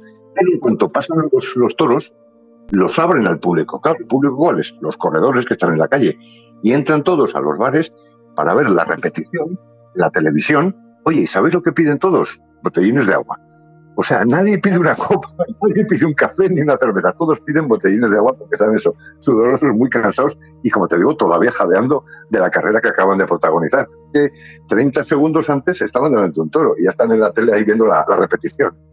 Ya te digo. Sabes que aquí, digo, no sé si te habrás enterado que hace ya unos años ya no es a las 8 de la mañana, los han cambiado a las 11. ¿Qué dices? Es perder un poco la esencia, ¿no? No me voy a meter en el programa festivo de Sebastián de los Reyes, pero es...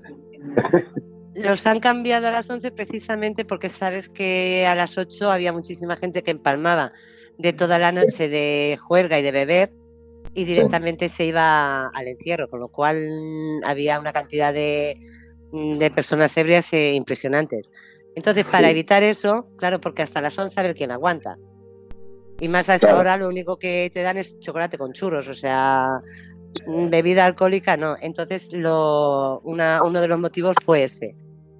Sí, yo me acuerdo que fíjate, precisamente eso que estás comentando fue un, tema polémico en Pamplona hace unos años, porque se habló también de la posibilidad de, eh, al revés, fíjate, el, eh, el encierro tradicionalmente eh, ha sido a las 7 de la mañana. Yo, de hecho, yo he corrido los encierros a las 7 de la mañana cuando era muy jovencito. Luego se cambió el horario a las 8 porque, em, no sé si os acordáis, no sé qué edad tenéis vosotros, pero en el, en el año 73 hubo la guerra del Yom Kippur entre los palestinos y los israelíes. Eh, perdieron los palestinos, ganaron los israelíes, como en otras guerras que han tenido allí en Oriente Medio. Y entonces, como venganza, los países árabes en bloque subieron muchísimo el precio del petróleo. ¿Qué pasó? Que se puso la gasolina por las nubes y entonces fue cuando decidieron vamos a ver cómo podemos ahorrar combustible. Y se decidió el cambio de hora. Es este cambio de hora que ahora conocemos invierno-verano, comenzó en 1973. Y en Pamplona se optó por pasarlo a las 8 de la mañana, porque a las 8 de la mañana eh, habría la misma luz que la que antes había a las 7. Porque, claro, al hacerse el cambio de hora, resulta que a las 7 de la mañana era demasiado oscuro con la nueva hora. Y entonces dijeron, bueno, pues lo ponemos a las 8 de la mañana, de tal modo que haya la misma hora, y eso fue lo que se hizo. Eso se ha hablado también de esa posibilidad de eh, por qué no se hace, eh, porque aquí hay muchas reuniones, bueno, de gente más o menos enterada en la que, que, quiere decidir cosas sobre el encierro, ¿no? Decían, bueno, y si lo volvemos a poner a las 7 de la mañana, evitaremos que muchos se levanten para al encierro, y claro, los otros decían, ya, pero facilitamos que el que está de cantamañanas de toda la noche se quede al encierro. Entonces siempre ha habido polémica con respecto a qué es mejor, ¿no? Si adelantarlo o retrasarlo. Y es lo que me estás contando tú de, San Sebastián de los Reyes, claro, es esa situación exactamente la misma. De todas formas, hay sitios en los que el encierro es a la hora del vermú, ¿eh? Yo conozco los encierros, por ejemplo, de Ampuero en Cantabria, que el encierro es a la hora del vermú, cuando la gente se va de aperitivo. Bueno, pues a esa hora es el encierro, es curioso. No tiene nada que ver con las madrugadas. Es una cosa ya de mediodía. Pero eso lo haces eh, en julio, por ejemplo, que son los Sanfermines, o en agosto, que son las fiestas en Sanse, y te mueres. A esa hora es que los toros. Es que se iba a decir, es, que, a las 11 de la mañana, y como está siendo el veranito, verás tú este año. Este año los toros no salen. Sí, sí. Los, toros ni van a correr, van a decir, a mí que correr, tráeme agua. Sí, sí, es una, es un arma de doble filo. No sabes qué es mejor hacerlo. Pero en fin, bueno, de momento aquí en Pamplona parece que no va a haber ningún cambio, ningún cambio horario. En ese sentido, se va a mantener a como está desde el año, ya te digo, 73 o 74. Es que ahora ya, ya dudo, fíjate. Los 73 yo corría a las 7 de la mañana. No, no, pues eso es. Entonces el cambio fue en el 74 porque ya el siguiente, el segundo año de mío como corredor, ya era a las 8, pero yo he llegado a correr a las 7. Sí, eso sí me acuerdo. Yo sé que era muy pronto, pero vamos, eh, yo lo que recuerdo era, pero es que en ese año pues yo creo que no tenía ni televisión. Todavía no lo sé. Digo, pero vamos, sí, sí, sí tenía, ya estaba aquí, ya estaba aquí en Madrid. Pero yo sí me, me suena lo de lo de las 8, lo de las 7, sinceramente es tú que eres el que has corrido, si dices que era a las 7, vamos. Fijo que era a las 7. A las 7, desde los años 20, ¿eh? desde los años 20 hasta, como te digo, el año 74, ha sido a las 7 de la mañana.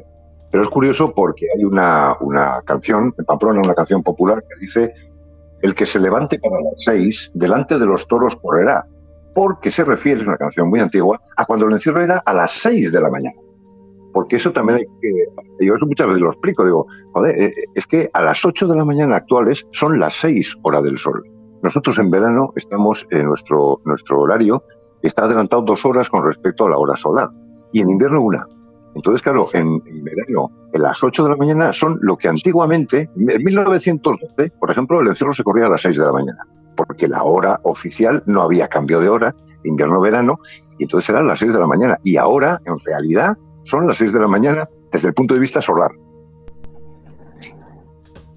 La verdad es que digo, yo, no sé, porque con estos cambios y con estas cosas, mm, hombre, yo espero que lo dejen, lo que dices tú, que lo dejen a las 8 de la mañana, que yo creo que es una hora, es una hora buena en todos los sentidos, tanto de calor y demás, como para poder, para mm, poder hacer unos encierros en condiciones.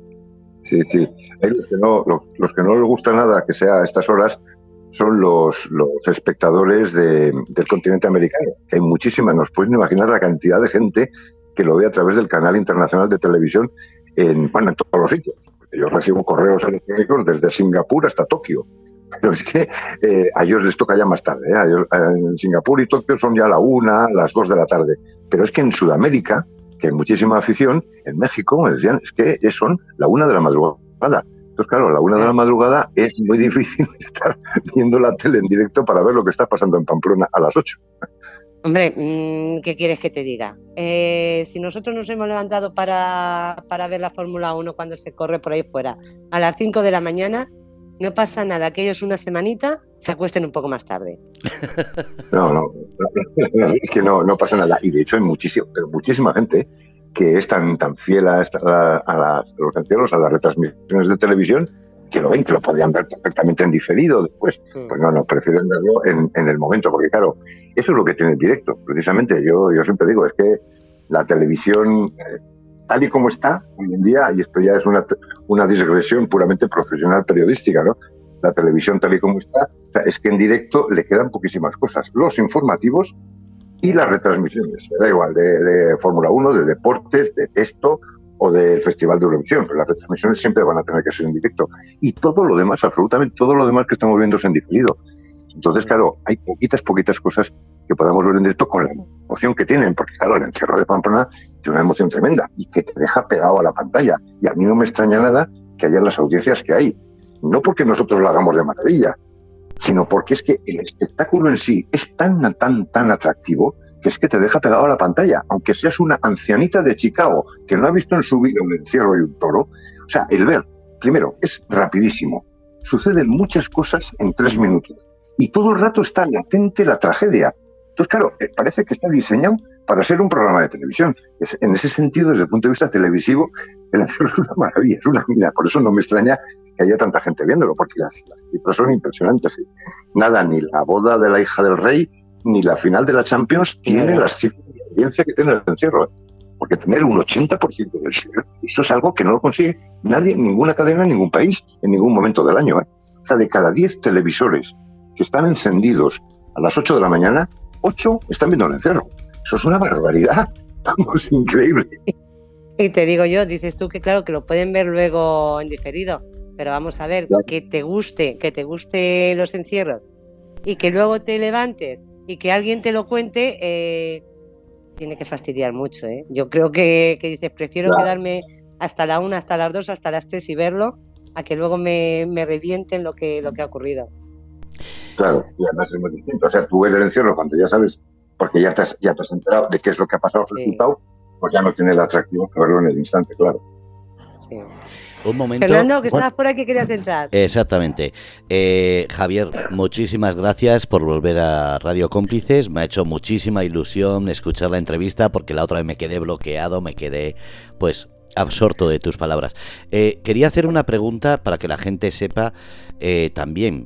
Ahora, no solo ahora que te jubilas, sino precisamente ya traías de atrás qué es lo que estabas haciendo en San Fermín. No solamente transmites, sino que llevas grupos, guías, para que la gente entienda qué es lo que haces y cuáles son tus proyectos futuros. Ah, te refieres aparte de televisión, porque en San Fermín yo, hago lo de las 8 de la mañana, pero es que ah, luego entro en el, programa matinal, luego entro a media mañana, luego entro en nuestro informativo regional, luego entro en el telediario. O sea, cuando llega a las 3 de la tarde, yo ya el encierro lo he comentado siete veces en la tele. Es una cosa tremenda. Tú sí que me lo bien. Pero aparte de ese tipo de, ese tipo de, actividad puramente sanferminera durante los días de San Fermín, yo estoy continuamente eh, relacionado hace muchos, muchos, pero muchos años con el mundo del encierro en otros ámbitos completamente distintos, ¿eh? desde, desde visitas eh, grupales al recorrido del encierro hasta charlas, conferencias, mesas redondas. Mira, ahora la semana que viene doy un curso en la universidad sobre esto. O sea, no es que yo me apunte, no, es que yo soy el profesor que da el curso. O sea, continuamente estoy haciendo esto. He escrito cinco libros sobre el encierro. O sea, lo, mío, mi actividad, desde el punto de vista, eh, vamos a decir, profesional con el encierro es mucho más amplia que la de meramente en la televisión. Y, con esto, con este tipo de cosas, claro que seguiré. De eso no me, no me jubilo.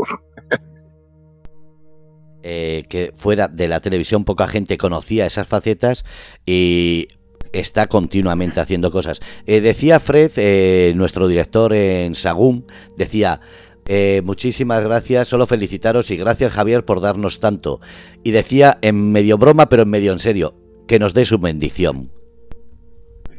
Ah, pues yo quiero dar bendición, sobre todo, sobre todo, a los, a los corredores, porque eso para mí sigue siendo algo que hay que respetar clarísimamente. O sea, quienes se juegan la vida son los que están en la calle y al fin de cuentas nos vemos. El periodista te han puesto ahí durante mucho tiempo para narrar desde una posición muy cómoda en un primer piso de una casa con muy buena compañía alrededor, pero yo no estoy en la calle. O sea, el verdadero mm, protagonista de esa carrera es el, corredor, los corredores que están jugándose la vida por nada, absolutamente por nada, porque hay que tener en cuenta que esos, esos mismos animales van a ser lidiados por la tarde por toreros profesionales a cambio de una muy jugosa remuneración y por la mañana, los, todos estos mozos han estado a un metro de esos toros por ahora al.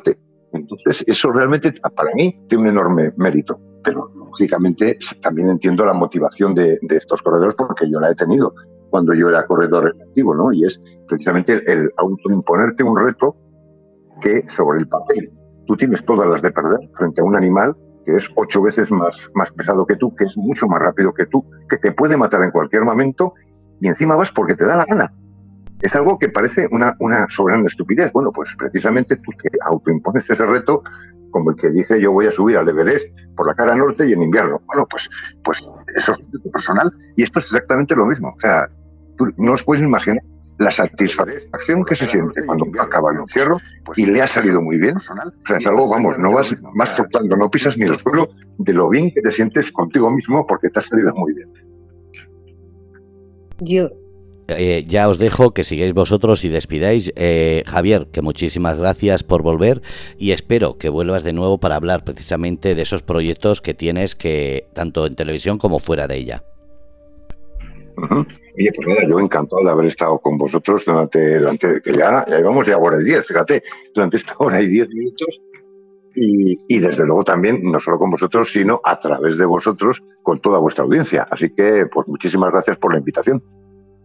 Yo quería decir, bueno, pues lo que ha dicho Fernando, digo, eh, hay muchísimas cosas eh, de lo que nos has contado, pero mm, profundizar mucho más. Hay muchas cosas que hace lo que dices tú, el llevar los Sanfermines por todo el mundo. Hay muchísimas cosas que, que se me han quedado, pero muchísimas. Y como ha dicho Fernando, para mí sería un, creo que, bueno, para mí, para todos los que nos están escuchando, el poder contar contigo en otro momento, cuando tú puedas, cuando, cuando quieras. Mm, ah, sería un placer y un honor el, tenerte aquí. Sí. sí, ¿no hemos quedado ya para San Sebastián de los Reyes? Ah, bueno, eso sí, oye, eh, que, escucha, aquí tienes una casa, ¿eh? Que tienes que hablar con el alcalde, ella. que puedo hablar, que seguramente la conozca con Maripaz, con Maripaz puedo hablar, pero que aquí tiene una casa, ¿eh? Pues Aquí que sepa que, tiene su casa y que si quiere venir, ya te digo yo, bien recibido. De estar con vosotros tanto ahora en junio como si es el caso en agosto, no sé, ya veremos. Oye, o cuando sea, o en noviembre, me llamáis y hacemos una entrevista otoñal sobre el encierro, no, hay ningún problema. Yo tomo la palabra. ¿eh? Nada, muchas gracias. Un honor tenerle por aquí y que nada, que está en su casa puede volver cuando quiera. Muy bien, pues cuando me digáis, yo estaré siempre dispuesto. Gracias. Muchas gracias. Muchísimas gracias. Gracias. Bueno, pues eh, voy a, cerrar el micrófono de Javier y seguimos ahora mismo vosotros. Ahí está. Eh, voy a colgar y entramos de nuevo, ¿vale? De acuerdo. Bueno, pues ha sido esto. Artistas y maleantes especial San Fermín con esa despedida que esperemos que sea verdad.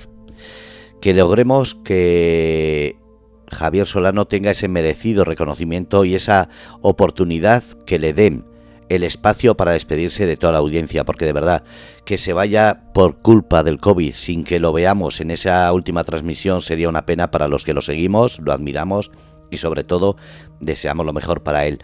Como digo, seguirle en la página que ha puesto eh, David, que vale la pena, eh, porque desde luego es muy bonito eh, todo lo que hace, no solamente a través del grupo, que hace grupos, sino que hace a través de toda España, como digo, una serie de cursos, charlas, conferencias, etcétera, que son tremendamente como digo, mm, novedosas porque no solamente habla de, las ganaderías, sino además habla de las tradiciones que tienen esas ganaderías, las costumbres, eh, las vivencias. Entonces, desde aquí, desde el Grupo de Cómplices, os aconsejo que miréis la página javiersolano.com para que estéis ahí. Bueno, pues ya tenemos a David y Estrella y seguimos con el programa. Os dejo, muchísimas gracias y de verdad, enhorabuena a los dos. Ha sido una entrevista eh, de verdad. He estado, como decía Carmen, como decía Feli, absorto. Así que gracias a los dos y os dejo yo ya calladito.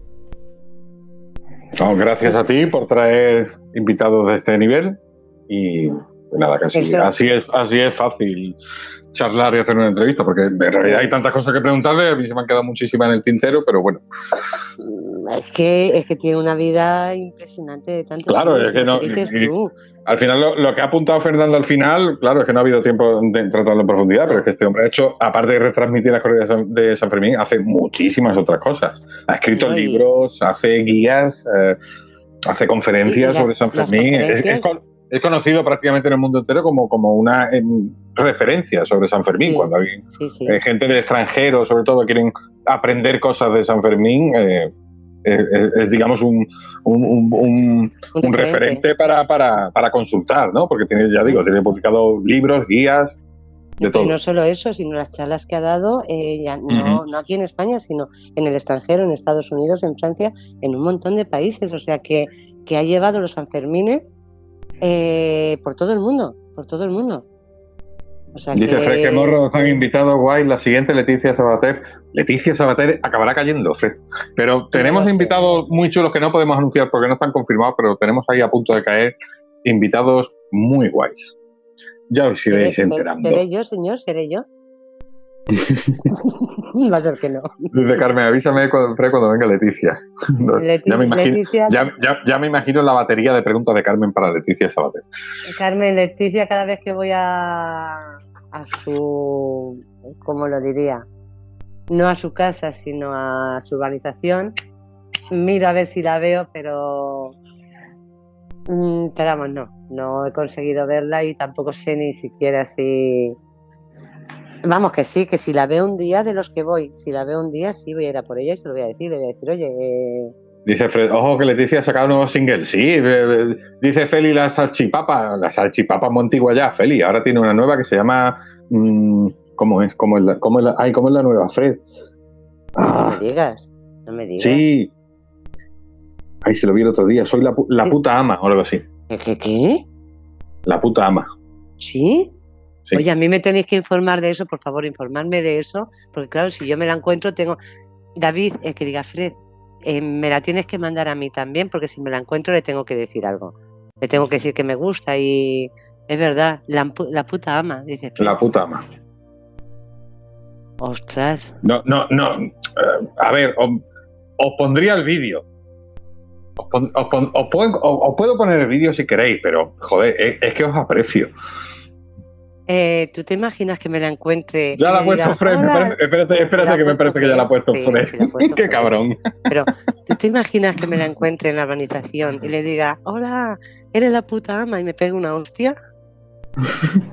No, no, no, pero tú le dices, he visto tu vídeo de la puta ama, qué guay, qué letra más reivindicativa, más empoderada. Tú dile eso y queda bien. No. Te lo digo para que te ahorres ver el vídeo. Ah, vale, vale. ¿Qué, me ha dicho que le diga qué? ¿Que me lo apunto?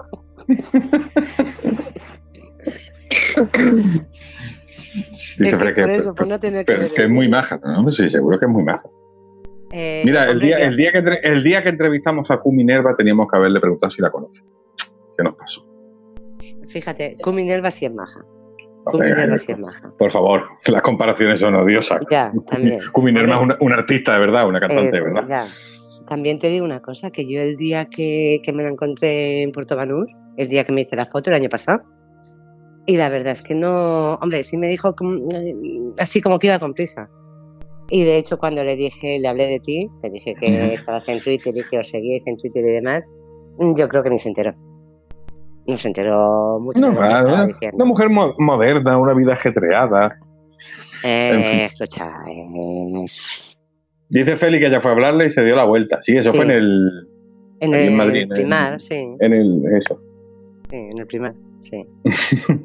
no, y te digo una cosa, que los chicos estos, los amigos, los que viven donde ella, que les he preguntado y además le dije a ella, digo, yo digo, si te la encuentras, digo, dile que, que me gustaría hacer una entrevista y tal, digo, te dejo una tarjeta. Y me, me miró así, con cara rara, dice, mm, si no te das ni los buenos días. Dice, te mira por encima del hombro que pensé yo, digo, mira, digo, que te mira a ti Leticia Sabater por encima del hombro, digo, que le das 20.000 vueltas y media en todos los sentidos, pero ya no solo como persona, sino en, mucho, en todo, en inteligencia, en todo. Digo, pues, mm, pues entonces si, si, ella la mira por encima del hombro, a mí no sé cómo me va a mirar. Ya tengo a los gatos dando guerra. Menos mal que por lo menos mientras ha estado estado aquí nuestro amigo, digo, no, digo, se me han portado bien. Fíjate que quería haberle preguntado, pero bueno, mm, no lo sé, no sé si lo de lo del por qué durante hubo tres años que que no había estado en televisión, que lo que había ocurrido es que hay tantas cosas que, le habría preguntado del antes de la hora, de cómo de cómo ha cambiado eh, televisión española en todos estos años, desde que él empezó a, ahora. Y bueno, eh, no sé si habéis visto, mm, yo me he enterado hoy, me he enterado hoy por casualidad de la movida que ha habido con, eh, con Imanol Arias, con televisión española. No sé si, si lo sabéis, si tú tienes más noticias, David, de lo que ha ocurrido.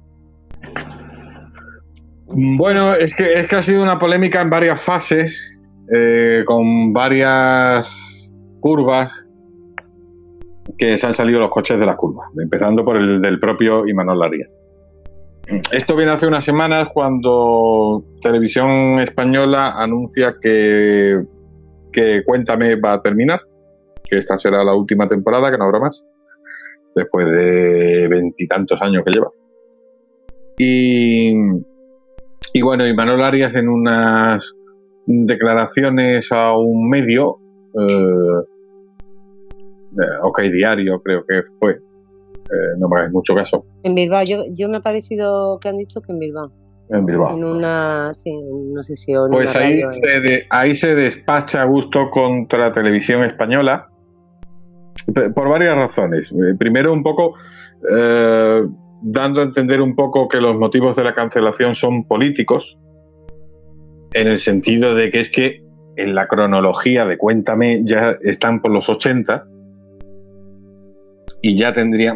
A mí me parece un poco rebuscada la teoría de Manuel Arias, pero bueno, él, lo, soltó, lo dejó caer así un poco entre medias, de que bueno, de que el tema era que como en la cronología de Cuéntame ya llegan a los 80 y empiezan los escándalos del PSOE con Gal, con Filesa y eso, pues se cancela la serie.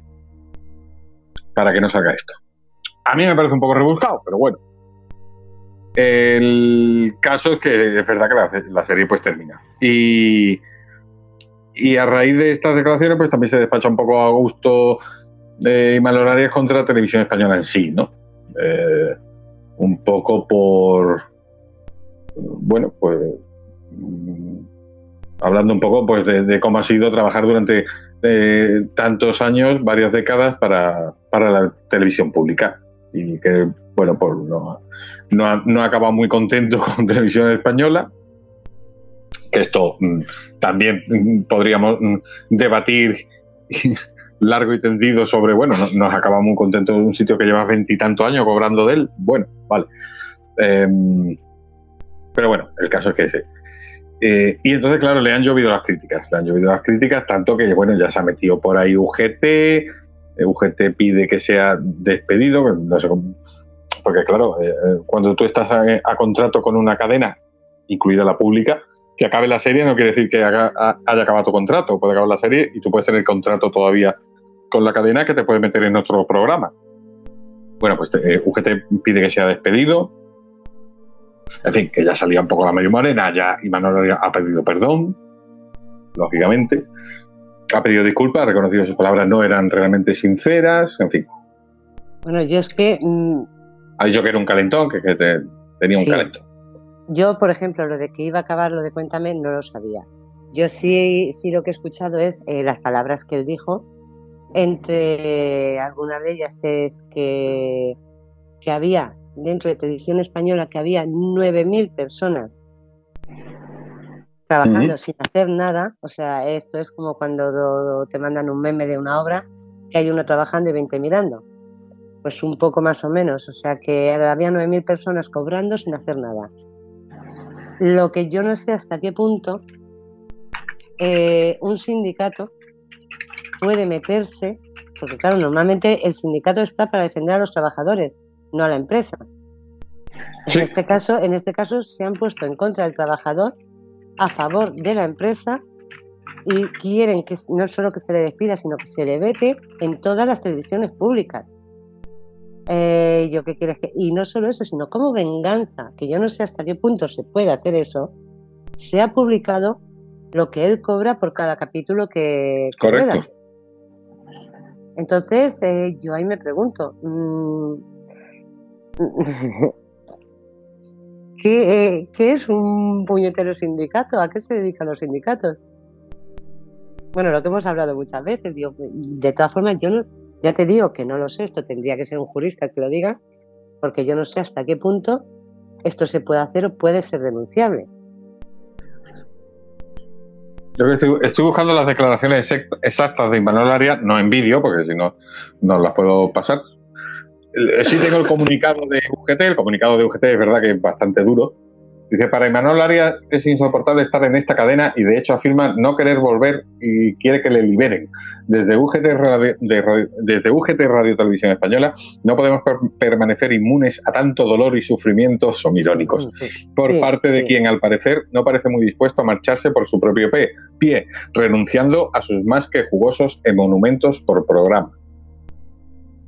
Y continúa diciendo, debe ser triste para un actor que cobra 47.000 euros por episodio, no está mal, ¿eh? Alucinar con este despilfarro de pasta entre tan, numeroso ejército de la vagancia. Que es lo que vino a decir, que como tú has dicho, lo que vino a decir Imanol Adia, que, que, la gente, que en televisión española hay un montón de gente que cobra por no hacer nada. Exacto. En, en referencia a las declaraciones que hizo Arias respecto a los trabajadores de radio y televisión española. A ver, eh, tú dices, ¿el sindicato defiende al trabajador? No, a ver, especifiquemos, es que el comunicado es de UGT Radio Televisión Española, es decir, son los trabajadores de Radio Televisión Española los que, mm, lógicamente, se defienden a, las acusaciones de, de Arias. No es UGT así en general. Eh, sí, pero vamos a ver lo primero, y de hecho tú lo has dicho, lo primero que hace UGT. Fred, tú cobras más por apegado. Este que está diciendo Fred que él cobra más por cada episodio de apegado, tú cobras más, Fred. Ya te digo, ya te digo. Tiene cuenta, cuenta en la isla Caimán, que lo sabemos nosotros. Yo tengo cuenta en la isla Lagartija. Dime.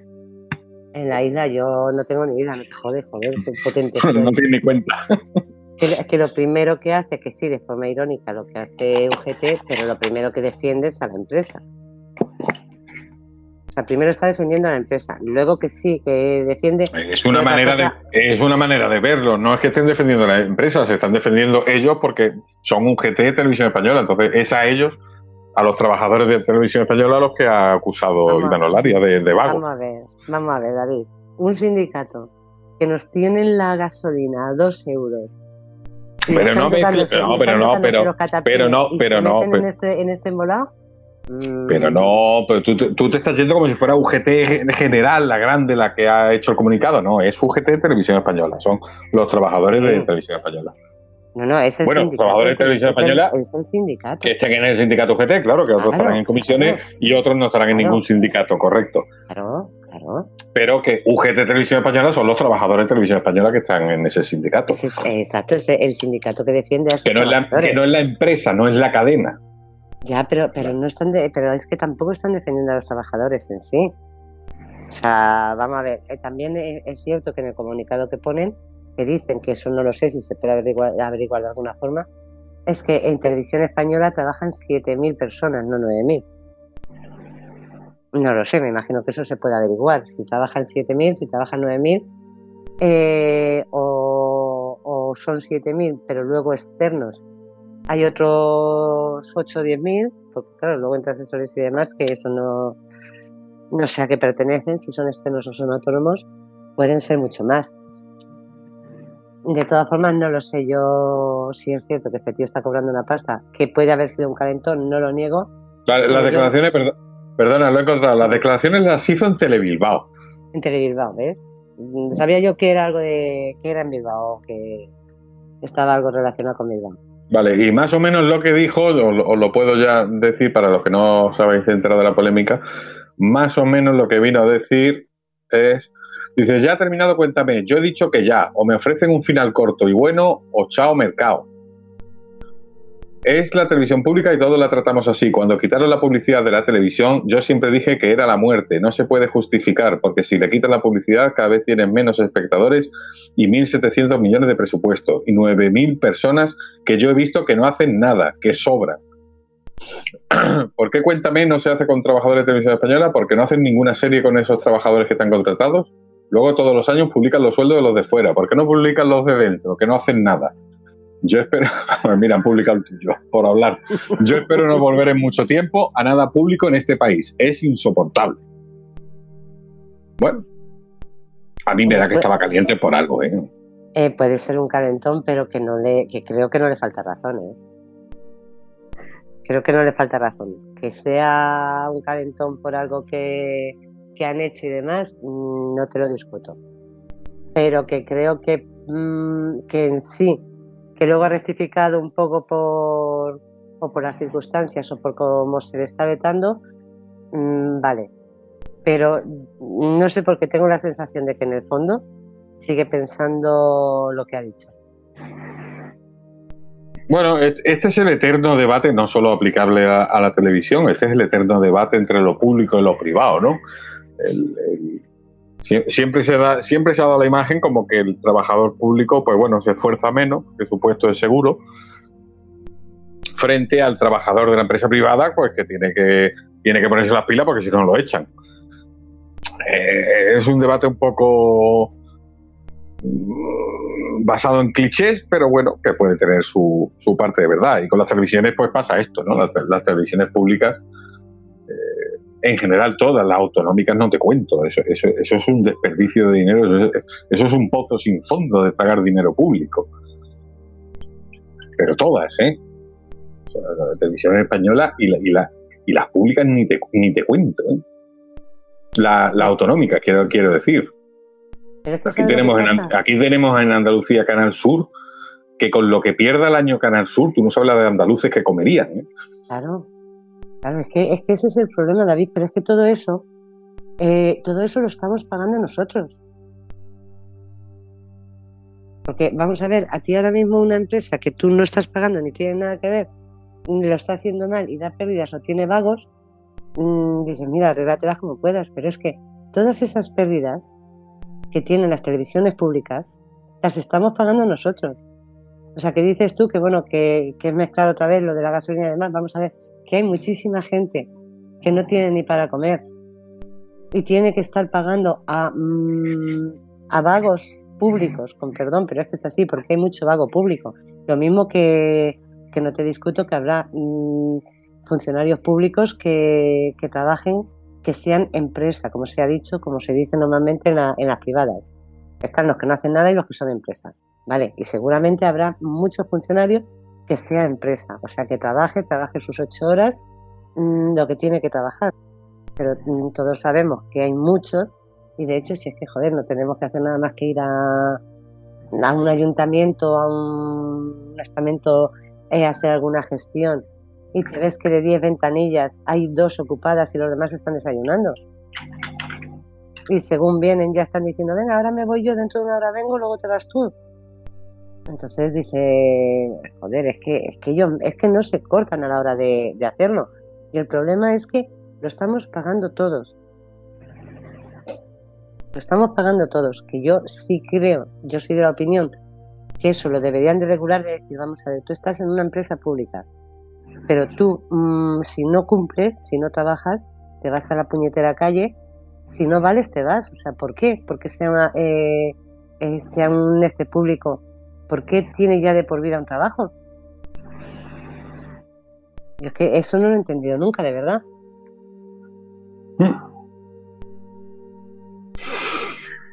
No lo sé, no, no lo entiendo. Yo creo que eso es una cosa, lo mismo creo que hemos dicho de los políticos, bueno, tú dejas de trabajar, te coges al paro, te buscas un trabajo, cuando dejas tu cargo. Pues eh, con los funcionarios públicos igual, si sirves, sirves y si no trabajas, no cumples, te vas a la puñete de la calle, te coges el paro y ya está. Y no que tengamos que estar pagando los demás eh, a. Así de claro, para que luego encima mm, no te atiendan. O sea, es que el problema aquí Es que nosotros somos los que les pagamos el sueldo a ellos, pero ellos luego nos tratan como una mierda. O sea, tú vas a hacer una gestión y te tratan como una mierda. El de las televisiones públicas es un tema muy complejo porque, claro, por un lado piensas que piensas que es necesaria una televisión pública o una radio pública eh, que haga un servicio de, precisamente eso, que preste un servicio público que las cadenas comerciales, las cadenas privadas no tienen por qué molestarse en hacer. Las cadenas privadas, pues lo que quieren es audiencia. Entonces, claro, hay programas que, son necesarios, programas divulgativos, programas eh, culturales, pues que nunca van a tener mucha audiencia, pero bueno, son necesarios y, son, son, los que debe emitir la, cadena pública. Esta es la teoría, que está muy bien, pero claro, luego te viene el que dice, vale, sí, pero que... Entonces esto es una pérdida de dinero tremenda que se paga con nuestros impuestos. Pero no solo si, yo quiero, si yo quiero ver la tele, pues enciendo la tele y pongo las cadenas que hay, que sean privadas porque tengo que mi, parte de mis impuestos tienen que ir para financiar una televisión pública. Luego, claro, el problema el problema también pues el de siempre, ¿no? Al ser una cadena que depende del Estado, pues depende del gobierno que haya en ese momento, ya empiezan a meter el rollo de que cada uno mete sus programas, su claro. beta lo que no le gusta. En fin, es complejo, es complejo el tema. Es que eso no es una, una televisión pública, debería ser pública, pero imparcial. Imparcial, da igual el gobierno que esté. Pero es que no es que la televisión pública y las autonómicas las utilizan mm, de propaganda. El que esté de turno, el gobierno que esté de turno, las, utiliza de propaganda para vendernos su, historia y su movida. Vamos a ver, a mí que mm, yo no, yo no estoy pagando mis impuestos para eso. O sea, a mí que las cierren todas y yo veré lo que dices tú, yo veré la que me da la gana. Si quiero ver alguna y si no quiero ver ninguna, no la veo pero que no me tengan ahí pagando, mm, utilizando mis impuestos cuando hay falta en, en, otras cosas, muchísima falta. Esos impuestos deberían de ir a cosas realmente serias y no a una cosa que va a pérdidas. O sea, no me toque las narices, o sea, em, rescatamos a los bancos, rescatamos a las televisiones públicas, rescatamos, que vengan y me rescaten a mí. ¿Por qué no rescatan a las personas? ¿Por qué solamente se, se rescata y además se rescata todo lo que da pérdidas. Bueno, y entonces ya no hablamos de la línea aérea que quieren rescatar ahora o que acaban de rescatar, ¿no? Es que me ha venido a la cabeza ya de fondo. Hablando de rescate, digo, joder. Digo, aquí te rescato todo lo que da pérdidas, ¿por qué? Es que, es que ahora lo estaba, me estaba viniendo, ¿por qué rescatamos todo lo, todo lo podrido, todo lo que da pérdidas? O sea, ¿no rescatamos nada con ganancias? Sí, luego, luego nos rescatan a la gente, que es la que tienen que rescatar, pero bueno. Claro, por eso vamos a ver, digo, que rescates una empresa que te está dando pérdidas, que luego cuando empieza a tener ganancias no te devuelve lo que, lo que le has dado. Mm, entonces, ¿qué hacemos? Mira, aquí tenemos, por ejemplo, fíjate, estoy, estoy, viendo una, un listado de los que cuestan las televisiones autonómicas. Uh, la comunidad que más dinero destina a su televisión es la catalana, 245 millones de euros. ¿eh?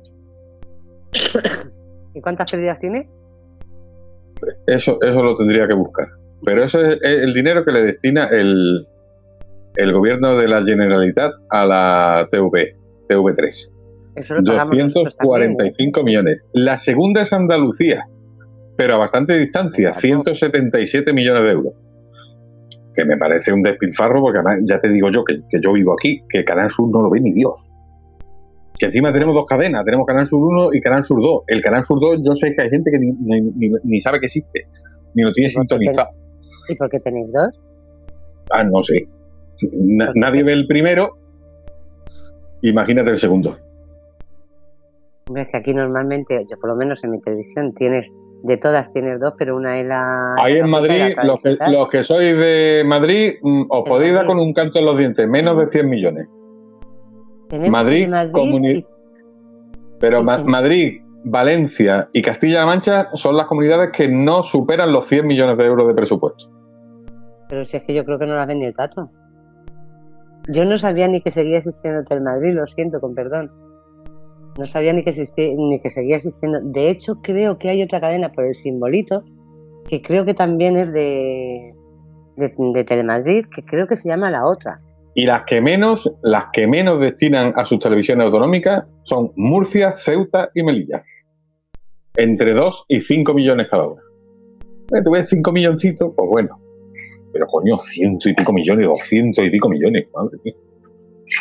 Ya, pero es que la, la catalana, date cuenta que está financiada de ahí es de donde sale todo el adoctrinamiento a...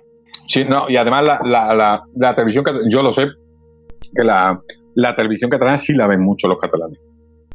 De hecho, la ven más que, la, que las nacionales. Simplemente por el hecho de que está en catalán ya la ven mucho.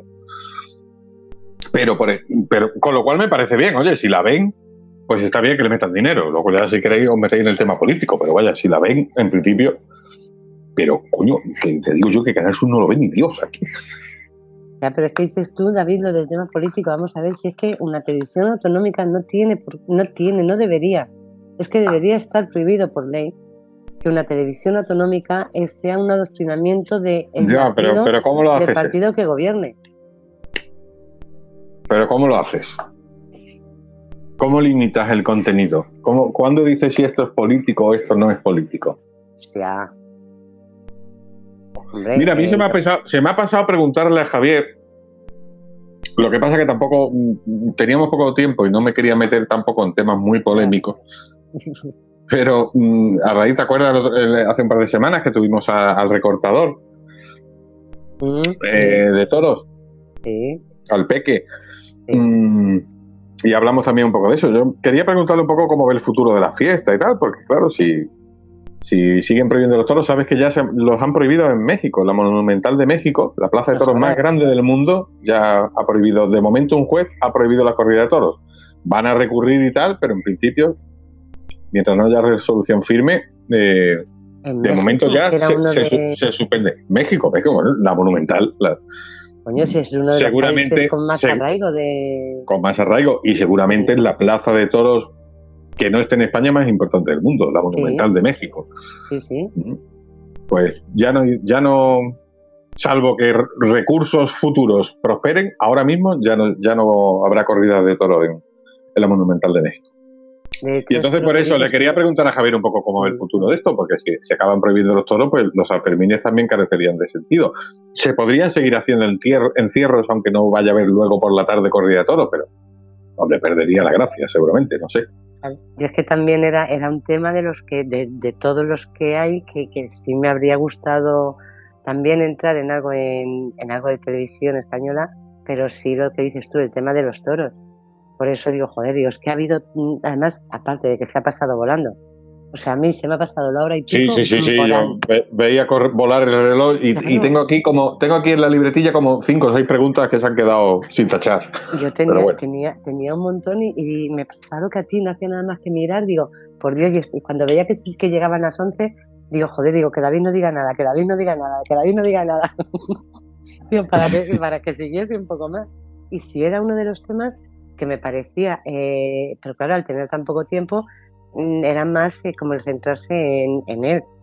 Pero sí, sí es cierto que, bueno, tú ya sabes cómo soy yo con, de polémica y demás, y sí me habría gustado lo que dices tú, también el que nos hubiese contado un poco cómo ve él el futuro de...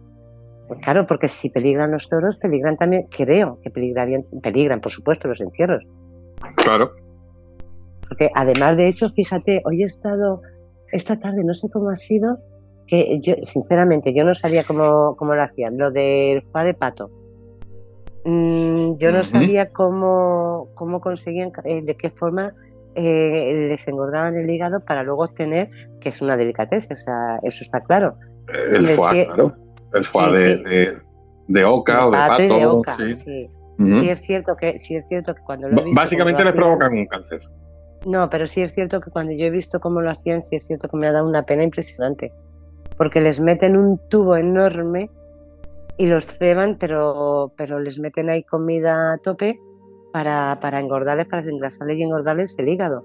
Entonces, claro, eh, porque digo, bueno, una cosa es que les den de comer demasiado y otra cosa es que les metan un tubo. Es que si tú llegas a ver el tubo, eh, a mí se, de verdad que se me han puesto mm, ganas, me han dado ganas de llorar. Porque digo, es que, lo siento, digo, para mí dicen que no se les hace daño. No lo sé, pero para mí sí me parece un poco inhumano. Porque todavía dices, bueno, un tubo, los conectan con un tubo cuando una persona no come, que les ponen una sonda eh, por la nariz, una sonda gástrica, para mm. alimentarlos, vale. Pero de verdad que cuando he visto el tamaño del tubo, es que, ¿cómo te diría yo? es que... A ver, es que eh, son cosas horribles. Está comentando Carmen aquí en el chat, dice, bueno, es que sin corrida estaría condenada la ganadería brava. Ya, Carmen, lo que pasa es que los, los, que están en contra de los toros dicen que, pues que desaparezca. Es decir, si, si es un animal que solo sirve para torturarlo en la plaza, pues mejor que desaparezca.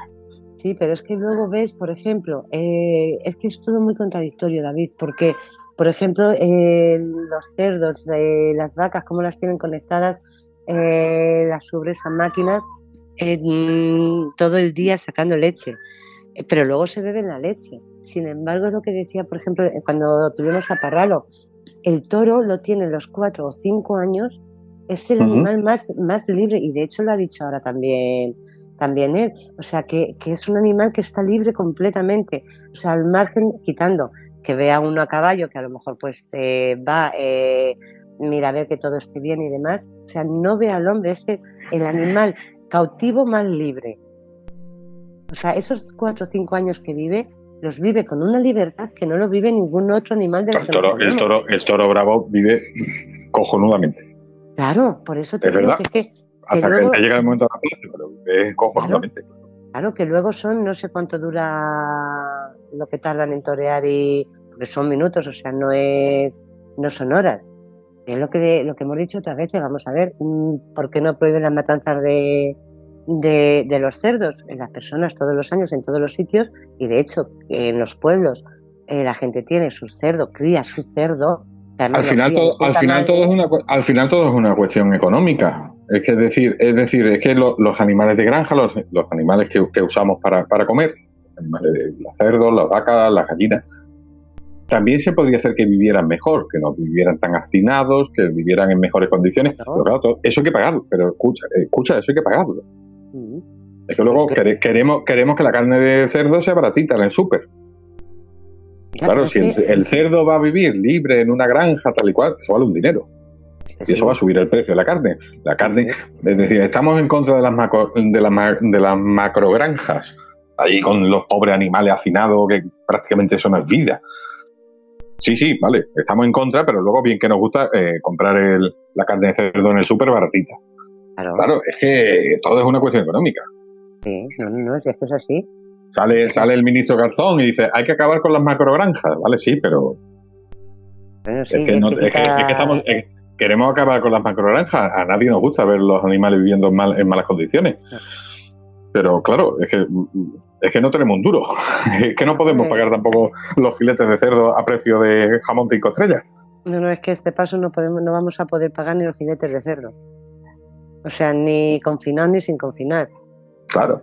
Como, esto siga así, digo, joder, digo, que es que yo el otro día lo siento, digo, pero es así. Yo me fui a por fruta y cuando vi que la fruta mm, toda me costaba 6 euros, dije, pues nada, unos yogures de marca blanca que valen un euro y una gelatina, digo, ya tengo postre. Es que es imposible. a mí... espérate, espérate, mientras no suba mucho la pasta. yo menos mal que los niños que la, pasta. La pasta ha subido también, ¿eh? Pero no, no mucho, sigue, sigue estando un precio razonable. Entonces, nada, aquí espagueti y macarrones tres o cuatro veces por, por, semana. Me acuerdo toda la vida y vamos. Y Menos mal que yo sé hacer preparar la pasta de 25 maneras. bueno, depende, depende de lo que le eches, digo, porque lo mismo lo que le eches no lo puedes pagar, pero bueno. ¿Tú te acuerdas que toda la vida se ha dicho, mientras tengas aceite, patatas y huevos, mm, ya lo tienes todo. pero es que ahora las patatas casi a dos euros. Los huevos, eh, tres cuartos de lo mismo. Y el aceite, ya ni, vamos, el aceite, olerlo. O sea, ahora ya es freír nada. Ahora a la plancha. O sea, las patatas, en lugar de freírlas, a la plancha. Y, de, poner los huevos encima y con el calor que se vayan haciendo. Porque es que es, que es imposible. Digo, joder, digo, mm, ¿cómo lo vamos a hacer? Si es que tiene, tiene todo un precio que es que ya, ya es imposible. Es imposible. Pero bueno, ahora mismo lo que importa mm, a los sindicatos es lo que cobra Manuel Arias, o que se ha metido con Televisión Española. Ah, mira, ahora, ahora que dices, y no tiene nada que ver con esto con lo de Imanol. Eh, en el año, eso lo puede buscar y creo que no me estoy confundiendo el año. En el 2007, el barril de petróleo estaba, estaba más caro que ahora. Estaba más caro que ahora. Sin embargo, la gasolina estaba a 1,10. Y el barril de petróleo estaba más caro que ahora. Ahora tenemos el barril de petróleo más barato que en el 2007 y la gasolina la tenemos a 2 euros. Oh. ¿Cómo te lo comes? Bueno, que con esto del precio del barril. O sea, ¿quién se está, quién se está forrando a, costa nuestra?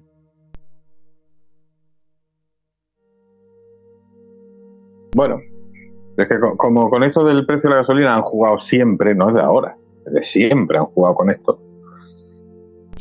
Aquello, aquello que siempre comentamos, ¿no? Tan viejo de que te sube el precio del barril en Arabia Saudí, el otro día tienes la gasolina aquí, te sube la gasolina aquí, pero de hecho, si ese petróleo todavía no ha llegado, ¿por qué me sube la gasolina? Pero bueno, eso es.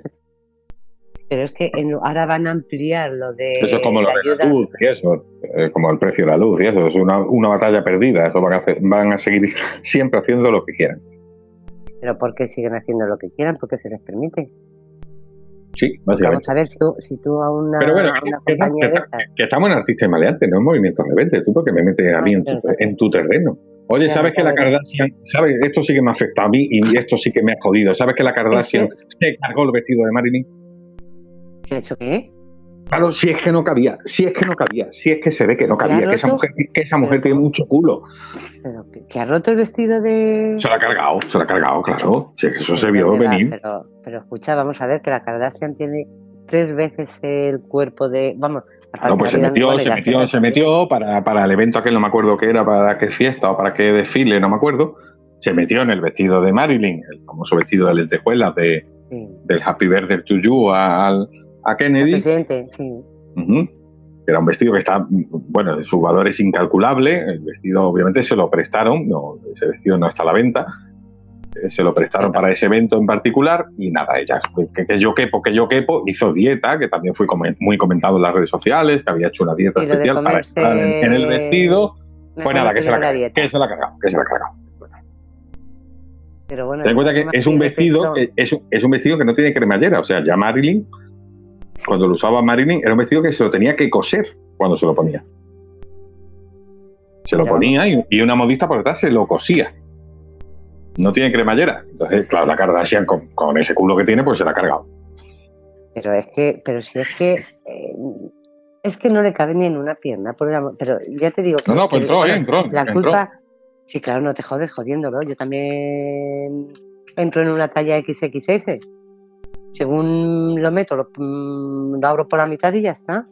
Vamos a ver, es que hay que pensar un poco, pero la culpa te digo una cosa, la culpa no es de ella, la culpa es de, de quien se lo prestó.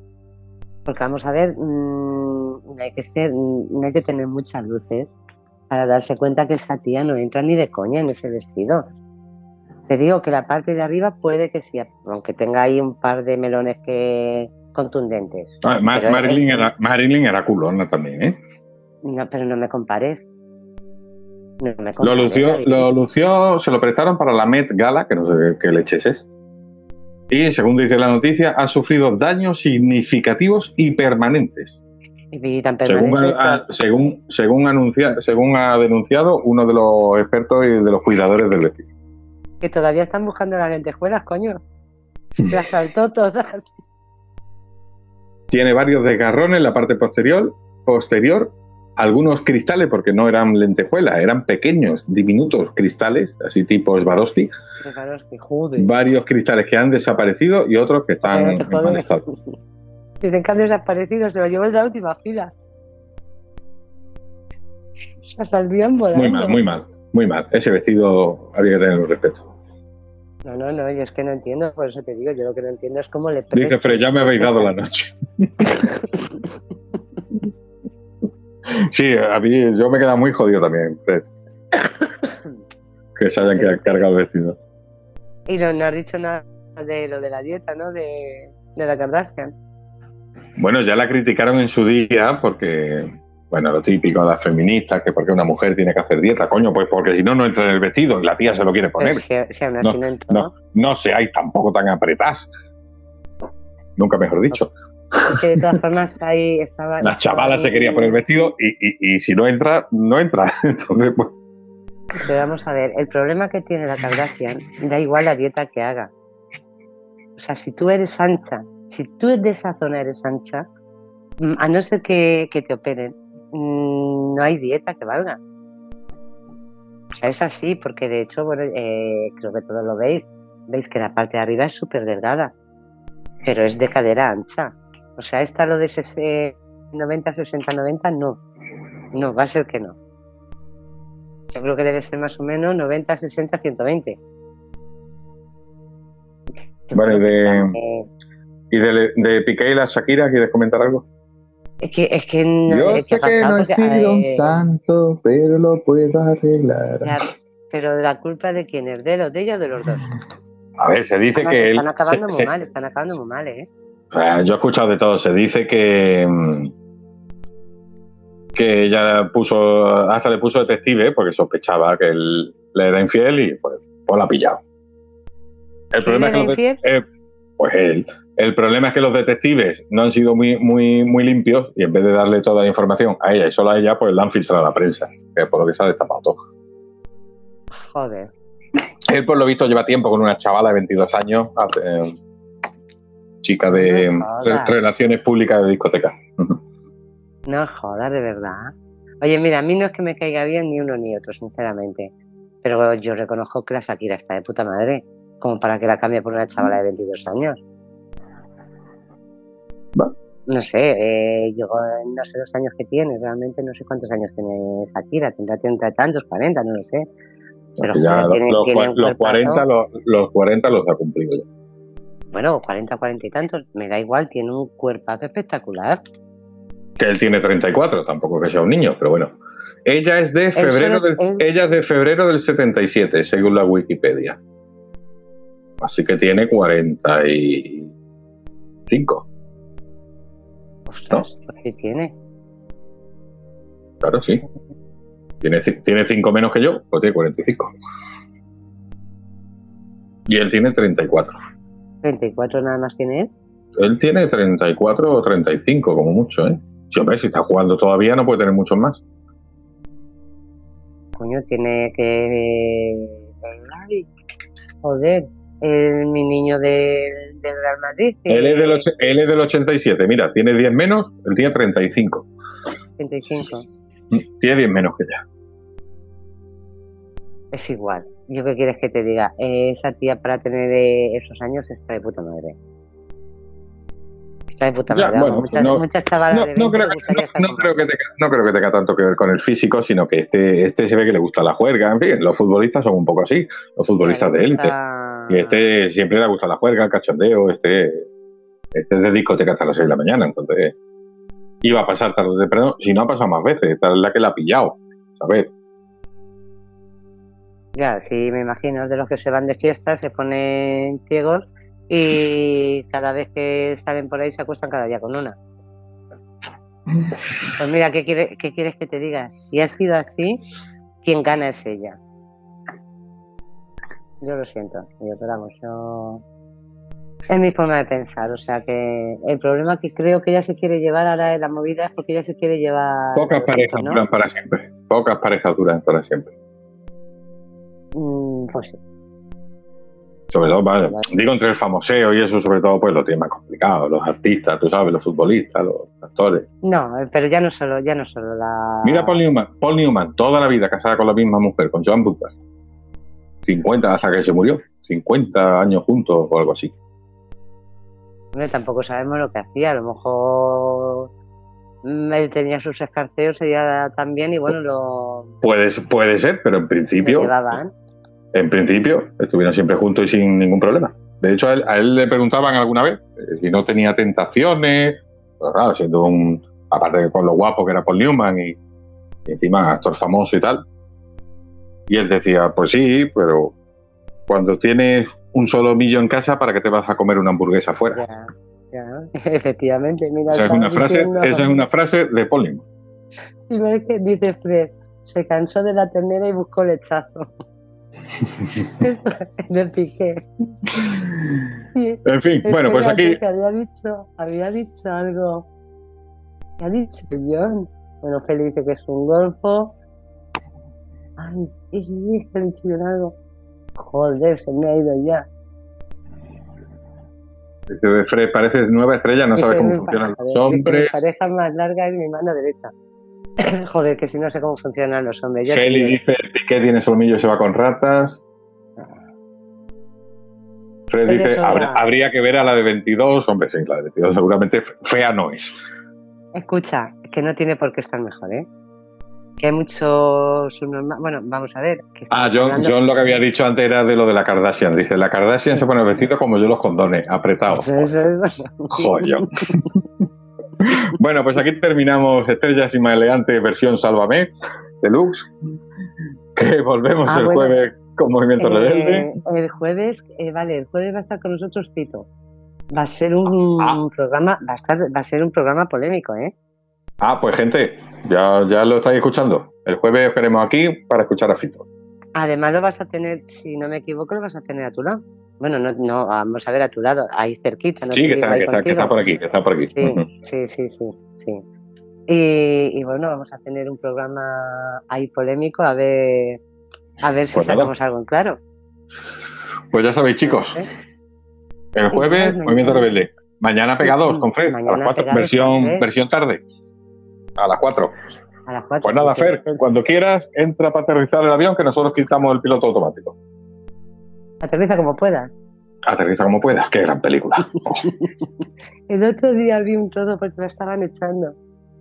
La estaban echando y joder, lo que no me acuerdo es si era la 1, la 2 o, cuál. Pero qué gran película. sí. Mm. Azafata, tenemos que llevar a toda esta gente a un hospital. ¿Qué es, doctor? Un gran edificio lleno de enfermos y a veces no hay camas. y cuando, cuando empiezan a darle que van todos pasando, dándole guantazos a la que está histérica. Digo, joder. Dice, a ver, dice yo como el solomillo de hamburguesa lechazo y, y los entrantes también. Qué jodido. Oye, Fernando se nos ha perdido. Carmen dice, gran programa, pero corto. Carmen, como siempre, dos horas. No, no podemos estar más. la verdad es que no sé por qué últimamente los programas se, me están pasando volando. Pues eso también, es que, que eso entretenido. No, es que voy para mayor y se me pasa la vida. O sea, no lo sé. O sea, los días se me hacen minutos, no. ¿No te pasa como a, al humorista este Joaquín Reyes cuando, cuando imitaba a Madonna, ¿no? El tiempo pasa despacito. El tiempo. Oye, ojalá, ojalá y pasado despacito, digo, me duraría más. Me estoy, me estoy quedando sin vida, coño. Chiste. Fernando. Bueno, pues Fernando no entra. Nosotros si quiere colgamos ya pondrá música o lo que sea. No lo sé, Fernando no se entera. Tiene, tiene el micro ahí. Venga, buenas noches a todos los que habéis estado en el chat. Muchas gracias. John, Fred, Feli, Carmen, todos los que habéis estado. Muchas gracias por estar. Y eso, que mañana pegados con Fred y que el jueves venido que, que dice Estrella que va a haber polémica con Fito. Ya veremos por qué. Sí, sí, sí, sí, sí, sí, ya lo verás, sí. Además entramos todos a saco. Ya te digo que vamos a entrar todos a saco. Vale, vale, me, traigo Red Bull bien cargado, ¿no? Sí, sí, sí, cárgatelo bien, cárgatelo en lugar de con Coca-Cola, métete whisky o algo de eso. Pero sí, tráetelo, tráetelo cargadito. Y, joder, ¿cuándo, cuando vuelve John? ¿Cuándo se nos fue? Eso digo yo, John se va a quedar ya vivir en Canadá o cuando vuelve. Es que no, no me acuerdo cuándo se fue. Ah, no, hoy sí, hace muy poco que se fue. Ahí va, pues fíjate, pensaba que hacía más. Se fue, se fue el 14 o el 15 de, abril. Pues no, pues ya lleva tiempo. Es que de hecho no ya nada más que un mes. ¿Y cuándo vuelve? No sé, yo sí le leí alguna vez que volvía en julio, ¿no? No, no, no, sí, seis meses. Ah, seis meses. Joder, yo, eh, yo, lo tuyo se me está haciendo muy largo, ¿eh? esto se me está haciendo muy corto, pero lo tuyo es muy largo. Sí, yo pensaba que, pensaba que llevaba ya un huevo, pero no. No, no, no, lleva un mes, lleva un mes por ahí. Bueno, Fernando se nos ha dormido. ¿Colgamos entonces? Pues venga, chicos, venga, la gente eh, del chat se quería hacer sus cosas. Venga, chicos. Eh, Mañana pegado, el jueves nos vemos, Movimientos Rebeldes. Buenas noches, venga. descansar, portaos bien. Que descanséis, un besito a todos. venga, chao. A ver si entra Fred. Hasta luego, David. Hasta luego. Hasta luego.